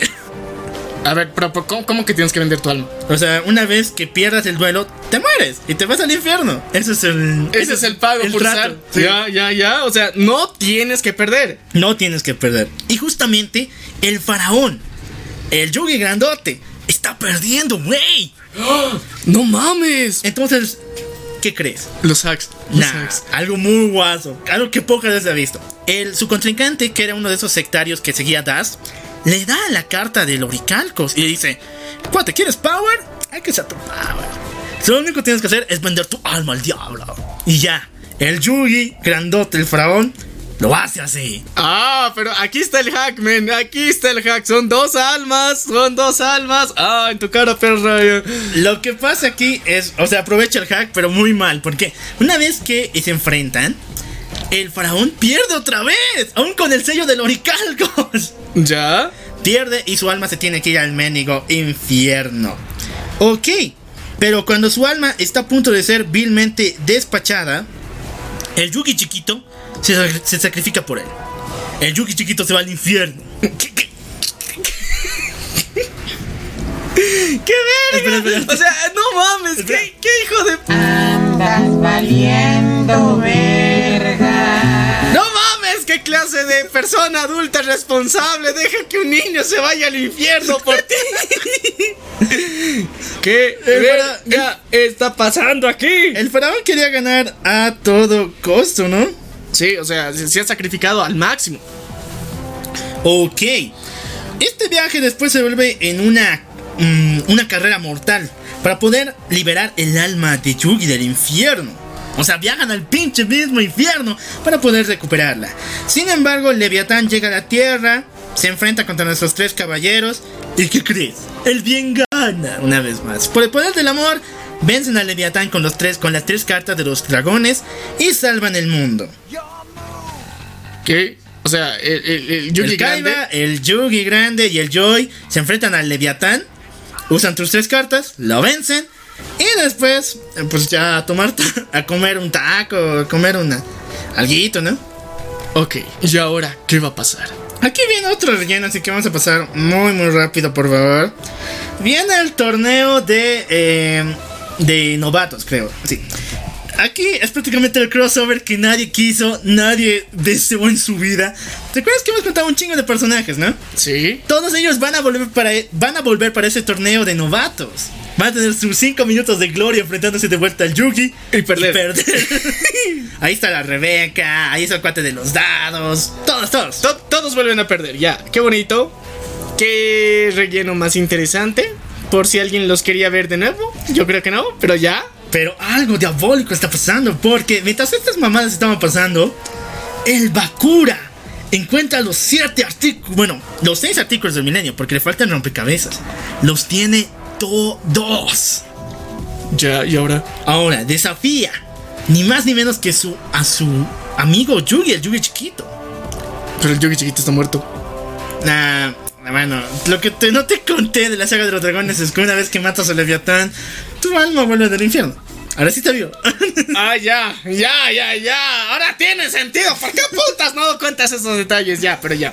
Bueno, el Yugi chiquito se enfrenta a su amigo Bakura, pero sin embargo, este está completamente loco y lo vence en una batalla increíble. Pero una vez que lo vence, le quita el rompecabezas del milenio. Lo que todo el mundo quería. Desde el primer capítulo, el cuate lo logra en medio capítulo. A ver. ¿Qué? Nadie le, nadie le pudo quitar, solamente el Bakura. Ok, el Bakura no solamente encuentra eh, los siete artículos milenarios, sino también un antiguo libro donde se encontraban todas las calamidades que Egipto había hecho, como la muerte de Kulenma, la matanza. Ya. Y ahí es donde se entera su pasado y que él es un vengador, al decir Sasuke, que ahora tiene que vengar a todo su pueblo destruyendo el mundo y trayendo de vuelta a Zork. Simplemente, ¿eh? El oscuro. ¡Ah, perros! Y así empieza la leyenda de los faraones. ¿Por qué? Una vez que Bakura toma el rompecabezas del milenio, se encuentra con el faraón, al cual lo desafía a un juego no de cartas, sino... em, ¿Cómo De decirlo? nalgadas. No. Lo desafía a un juego algo extraño llamado Las Arenas del Tiempo. Las Arenas del Tiempo es un tablero gigantesco donde se puede ver actos, bueno, hechos del pasado. Y dependiendo de las fichas que tienen, es como el ajedrez más o menos, pueden ellos cambiar ciertos momentos de la historia para que les beneficien. Cada uno tiene un turno diferente. ¡Qué verga! Es como jugar a ser Flash, pero. pero desde un tablero. ¿Ya? Ahora. No mames, o sea, toda la realidad va a ser reescrita. Toda la realidad es escrita. ¿Y para qué carajos teníamos todas las anteriores temporadas? O sea, pero. Ya. Bueno, en una de esas, el Bakura le engaña al faraón y lo hace entrar dentro del juego. O sea, son trampas. Lo metió ahí para que ya no mueva sus piezas. Oh, pendejo. Y el faraón una vez que ingresa a su cuerpo en eh, aquel entonces del Egipto antiguo, porque estaban viendo por casa del Egipto antiguo, toma su cuerpo como faraón. Y ahí se da cuenta de que su abuelito realmente es la reencarnación de su otro, de uno de sus consejeros llamado eh, Solomon, no me acuerdo su nombre. Pero, o sea, su abuelito viejito del Sí. presente De Yugi es su reencarnación de otro abuelito que en el pasado le era ayudaba. el consejero. Sí, Y Yugi es la reencarnación del faraón. del faraón. Por si no lo sabían, así, por no, si no se dieron cuenta en todo este tiempo. Sí, Yugi es la reencarnación. eh, pero con el almita y con ese pinche relicario más que tiene, con todo eso funciona mejor. Así que chicos, esta historia se volver mucho más rara porque no solamente el faraón ha viajado a ese tiempo, sino justamente cuando estaba a punto de ser enviado al pasado por Bakura, aparece el Kaiba. No sé cómo encontró la forma de cómo meterse al rompecabezas del milenio, cómo enfrentarse a Bakura. Aparece. Y ambos son llevados al pasado. Una vez más, el Kaiba viaja a Egipto de ese tiempo y piensa que todo es falso, falso. Ve que los, los pobladores le lanzan piedra a una pobre niña, una pobre mujer, la cual es albina, la Kisara, ¿te acuerdas, no? Oh, sí, y ya les expliqué por qué él lanza piedras. Y bueno, el seto del presente la ayuda, la salva, Ya. lo cual hace que no se conozca con el seto del pasado. Hasta cierto nivel está cambiando la historia. Ya. Porque, a ver, en el pasado el otro seto le Sí, tenía sí, que ayudar. El morenazo, el, el primo del faraón. El primo del faraón él le tenía que ayudar, pero Sí. no, no sucedió ahora. El seto del presente le hizo. Ya. Ok, pero ¿qué pasa aquí? Tantos cambios en la historia está afectando el presente. Hay terremotos, inundaciones y el Yugi chiquito, que se había separado del Yugi grande porque perdió su rompecabezas del milenio, está buscando la forma de cómo encontrar al faraón. Entonces la familia Ishtar le dice, la única forma de hacerlo Es es... invocándolo y diciendo ¡Ra! No, es... ¡Tribritogan! Es pronunciar su nombre, su verdadero nombre. No es faraón, no es Yami como se inventaron los pendejos de 4 Kids. Tiene un nombre, solo que nadie sabe. Nosotros sí, ¿no? Oh, Sí, nosotros sí, nosotros sí. Su verdadero nombre es Aate. Entonces él tiene que viajar a la tumba del faraón. Pero digamos que el Bakura, una parte de. o Mejor dicho, el Bakura del presente, si es que me entienden, Sí. está cuidando la tumba. Y pone varias trampas, varias trabas y varios eh, duelistas que desafían a sus amigos a batallas por la muerte. Bueno, por Hasta la muerte. Hasta la muerte. ¿Ya? Ok. En ese preciso momento, algo pasa en el antiguo Egipto. El Bakura cambia la jugada, haciendo de que Hassim, ¿te acuerdas, no? El tío malvado que se Sí. tira los terrenos, domine a su hijo Seto, al Seto Morenazo, al primo del faraón. Y el que no consiguió a la waifu. Che, qué mal. Lo domine. Ya. Posicione su cuerpo para que así logre matar al faraón. Ah, Ese es el momento en que te dije que cuando el Kaiba y el Yugi del presente viajaron al pasado y checaron esa escena donde se enfrentaban. Ese momento era, ¿por qué se enfrentaban? Era porque no era el Kaiba, era el, pri- el tío malvado, el Hassim. que se había posesionado su Sí. cuerpo. ¿Y, ¿Y cómo puede posesionarse? O sea, con magia antigua. Eh, yo te digo que los artículos del milenio hacen muchas mamadas. Ya, o Cualquier cosa que necesite el guion, artículo del milenio. Ya, ya, ya, ya. Ok. Pero Ah. ahora técnicamente. Ah, no. Sí, sí, sí, continuemos con la historia. Ya. Todo esto mientras se acerca una horda horrenda, ya que Ma Boku, Ma, Boku, Bakura ya tiene los siete artículos del milenio y convoca ni más ni menos que a Zork. Simplemente. El oscuro. Zork está destruyendo todo de vuelta. Parece que nada puede cambiar la historia. Pero, pero, pero, pero. Nuestro querido Kaiba, el del presente, lleva a Kisara, la cual con medio de su medio de su poder, de su monstruo interior que lo tenía por si acaso, que era muy bueno y era peligroso, lo libera, pero a constancia de su vida. Y este monstruo era ni más ni menos que el dragón blanco de los ojos azules. Qué casualidad. Qué casualidad, llevamos todo. el- ¿Pero qué crees? Ni el dragón blanco puede salvarnos. El faraón convoca a Exodia. No puede, igual como en la historia del comienzo. Sí. Convoca a los tres dioses egipcios. Tampoco no puede. se la pelan. Nada, ni cambiando la historia se puede corregir eso. Pero, pero, pero, sí se puede. ¿Por qué? El Yugi Del presente. del presente, chiquito, se enfrenta a Bakura del presente. Del presente. y eh, en un último duelo. Para por fin ver la tumba del faraón y descubrir su nombre. Oye, pero aquí la lealtad es bien, bien sincera. Dices, vamos a hacer un duelo por esto y que se cumple. O sea, pierdes y de verdad dices, ay, ya ni modo, compa, he perdido. Porque con el. O sea, e- en una situación real, pierdes y aún así vas a seguir de terco. Qué buena, qué buena reflexión, chicos. Aquí cumplen su palabra, tienen palabra. Y Yugi es iluminado. Una vez que le gana a Bakura del presente, lo vence, humilla, incluso creo que lo arroja un pozo o algo por el estilo, pero se muere. Lo importante es que entra en la cámara del faraón, logra ver la tablilla donde está su nombre. ¿Y qué crees? ¿Qué crees? Está borrado. No le entiende, el tipo no sabe egipcio. no, a ver ya chicos. Pero, pero, pero su abuelo no le ha enseñado. Mm, mm. A ver chicos, ya. No es que no sepa egipcio, sino que está escrito en un lenguaje que ni egipcio es. No sé qué rayos. Lo importante es de que el Yugi no sabe qué rayos es esta madre. Pero, en medio de su desesperación gritando y por el poder del amor, neta, por el poder del amor por milésima vez, se abre un portal entre las dimensiones, entre el pasado y el presente. Yugi atraviesa el portal y llega al antiguo Egipto donde se encontraba el faraón. Luego se da de cuenta de que las cartas y los pensamientos que tienes aquí por medio de la magia de la amistad se hacen reales. Es decir, los monstruos que Yugi tenía en su mazo los convoca a todos y con eso arma un mini ejército para pelear contra Zork y ir donde el faraón.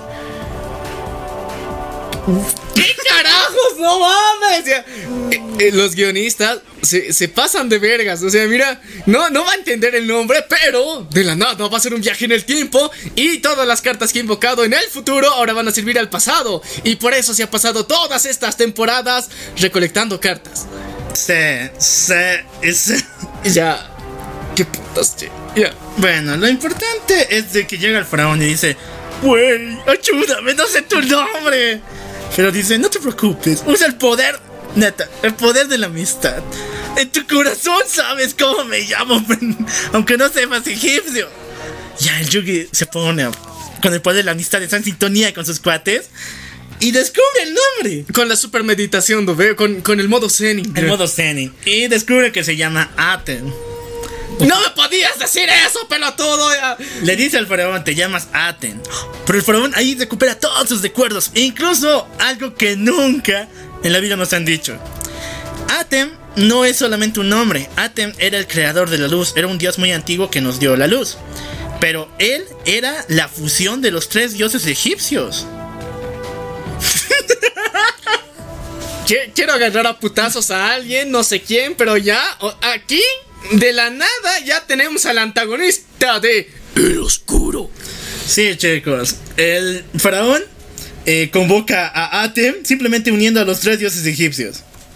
Atem viene, pone luz, o sea, prende el foco y, y ya se acabó la, la oscuridad. Chao, Zork. Chao, Zork. Te extrañaremos. Pero Zork nunca muere, siempre hay sombritas. Hay sombritas, Ah, pero. Pero ahora se ha muerto. ¡Sí, verga, no! Ya, digamos que sea un final feliz. Puta madre. Y bueno, muchachos, eh, esto va a continuar porque el faraón vuelve al presente. Algo que Ra. es muy extraño. ¿Por qué razón? La magia que está en el rompecabezas del milenio dicta que solo el faraón puede volver a su tiempo a descansar en paz porque el tipo ya está muerto por si acaso. Con las personas que quería su la amadísima mana, Dios santo waifu, y su amigo, el mago oscuro que no me acuerdo con su nombre, Quasar. Puede volver con sus cuates y con su primo de paso, pero para descansar en paz. Ahora, para hacer esto, tiene que perder un duelo. Y nunca en su vida el cuate ha perdido un duelo. Ya, pero, pero ya saben aquí el hack cuál es. Va a perder contra Yugi. No, pero tiene que ser un duelo, duelo. O sea, la magia te observa, te pone como. Se pone como sensor de la. de la FIFA. ¿Ya? Y si no estás jugando bien, no te dejas ganar. No, pues no funciona, papu. O sea, ti- tienes que jugar bien. Sí. Y ahora el Yugi del presente no tiene hacks. No y el tiene Yugi, hacks. eh, el Yugi real, bueno, El el, faraón. faraón, Ra del pasado, no, o sea, tiene todos tiene los todos hacks. los hacks. Ah, la verga, ya. Ya. Se enfrentan Yugi chiquito contra Yugi grande en uno de los duelos más recordados, más geniales de la historia. ¿Por qué? Tú dijiste de los hacks, ¿no? En este duelo te dicen que jugar con las reglas sí funciona, pendejo. Porque el Yugi chiquito hace caso a todas las reglas posibles, mientras el grande se las se las da por ya sabes. Se las pasa por el forro. E incluso llega una parte casi final donde el faraón, el Yugi grande, Ra. convoca a los tres dioses egipcios. Eh, Contra el Yugi chiquito que tenía un pinche curibo ahí. y saca el Exodia. Nah. Ah, El Yugi lo vence de una forma bien brutal. Tiene una carta escondida. ¿Cuál? Otra vez, ya. Ya. Eh, no me acuerdo ahorita, pero lo logra vencer con pura estrategia. Y logra vencer a los tres dioses egipcios. Al final, Yugi gana. El Yugi chiquito. ¿Ya? Y ya es hora de irnos a descansar, chicos. Ra. Pero cuando el faraón está a punto de cruzar el umbral que lo va a llevar al mundo de los muertos a dormir por fin, se da de cuenta de que alguien toma su mano. Oh, Ah, la música Dios. romántica, che. Esto, esto se vuelve romantics. Les dije que hace mucho tiempo, eso hace mucho tiempo, la tía está enamorada del faraón, ¿no? Se empieza Sí. a sentir cositas. Durante este viaje se puso a pensar lo difícil que sería vivir sin él. Aunque tampoco han convivido tanto. Pero digamos que el faraón también tenía sentimientos por la, por la chiquita. Entonces le dice, en pocas palabras, neta. O sea, lo dice de forma bonita. Yo no puedo. Pero Ya. lo dice así el faraón. No puedo. Estás muy, muy joven para mí. Ya. Chao, no es legal. no- tú no estás legal de paso, entonces, chao, nos vemos mejor. Algún día voy a volver. Y sí, el faraón se nos va. Y Ra. aquí termina toda la historia de Yu-Gi-Oh! Para finalizar, les voy a poner a los que están viendo este video una imagen de mi waifu, la hermosa mana. Dios santo, waifu. Quería poner una de la maga oscura, pero bueno, ya saben dónde encontrarla. Aquí termina la historia de Yu-Gi-Oh! La primera saga, pues si acaso, La primera saga. La saga de Faraón. La saga del faraón. Chicos, eh, ha sido un largo viaje. Un largo e entretenido, extraño, raro viaje donde sabemos que Yugi siempre gana. No, y que hasta el final se tuvo regla. que enfrentar a sí mismo. La regla, chicos, aquí se ponen las reglas. El Kaiba nunca va a ganar al Yugi y el Joy nunca le va a ganar al Kaiba y al Yugi. Ya. Así que eh, espero que lo hayan disfrutado. Déjenos su opinión y si quieren ver una segunda parte, porque De hay más sagas. Así que eh, dense una vuelta por nuestro servidor de Discord. Ahí pídanlo. Ahí estamos atendiendo a todas sus dudas y consultas. Y bueno, este fue un episodio de La venganza del troll. Yo soy el Locual. Yo soy Menia. Y esto fue. La venganza del troll. Nos vemos a la próxima.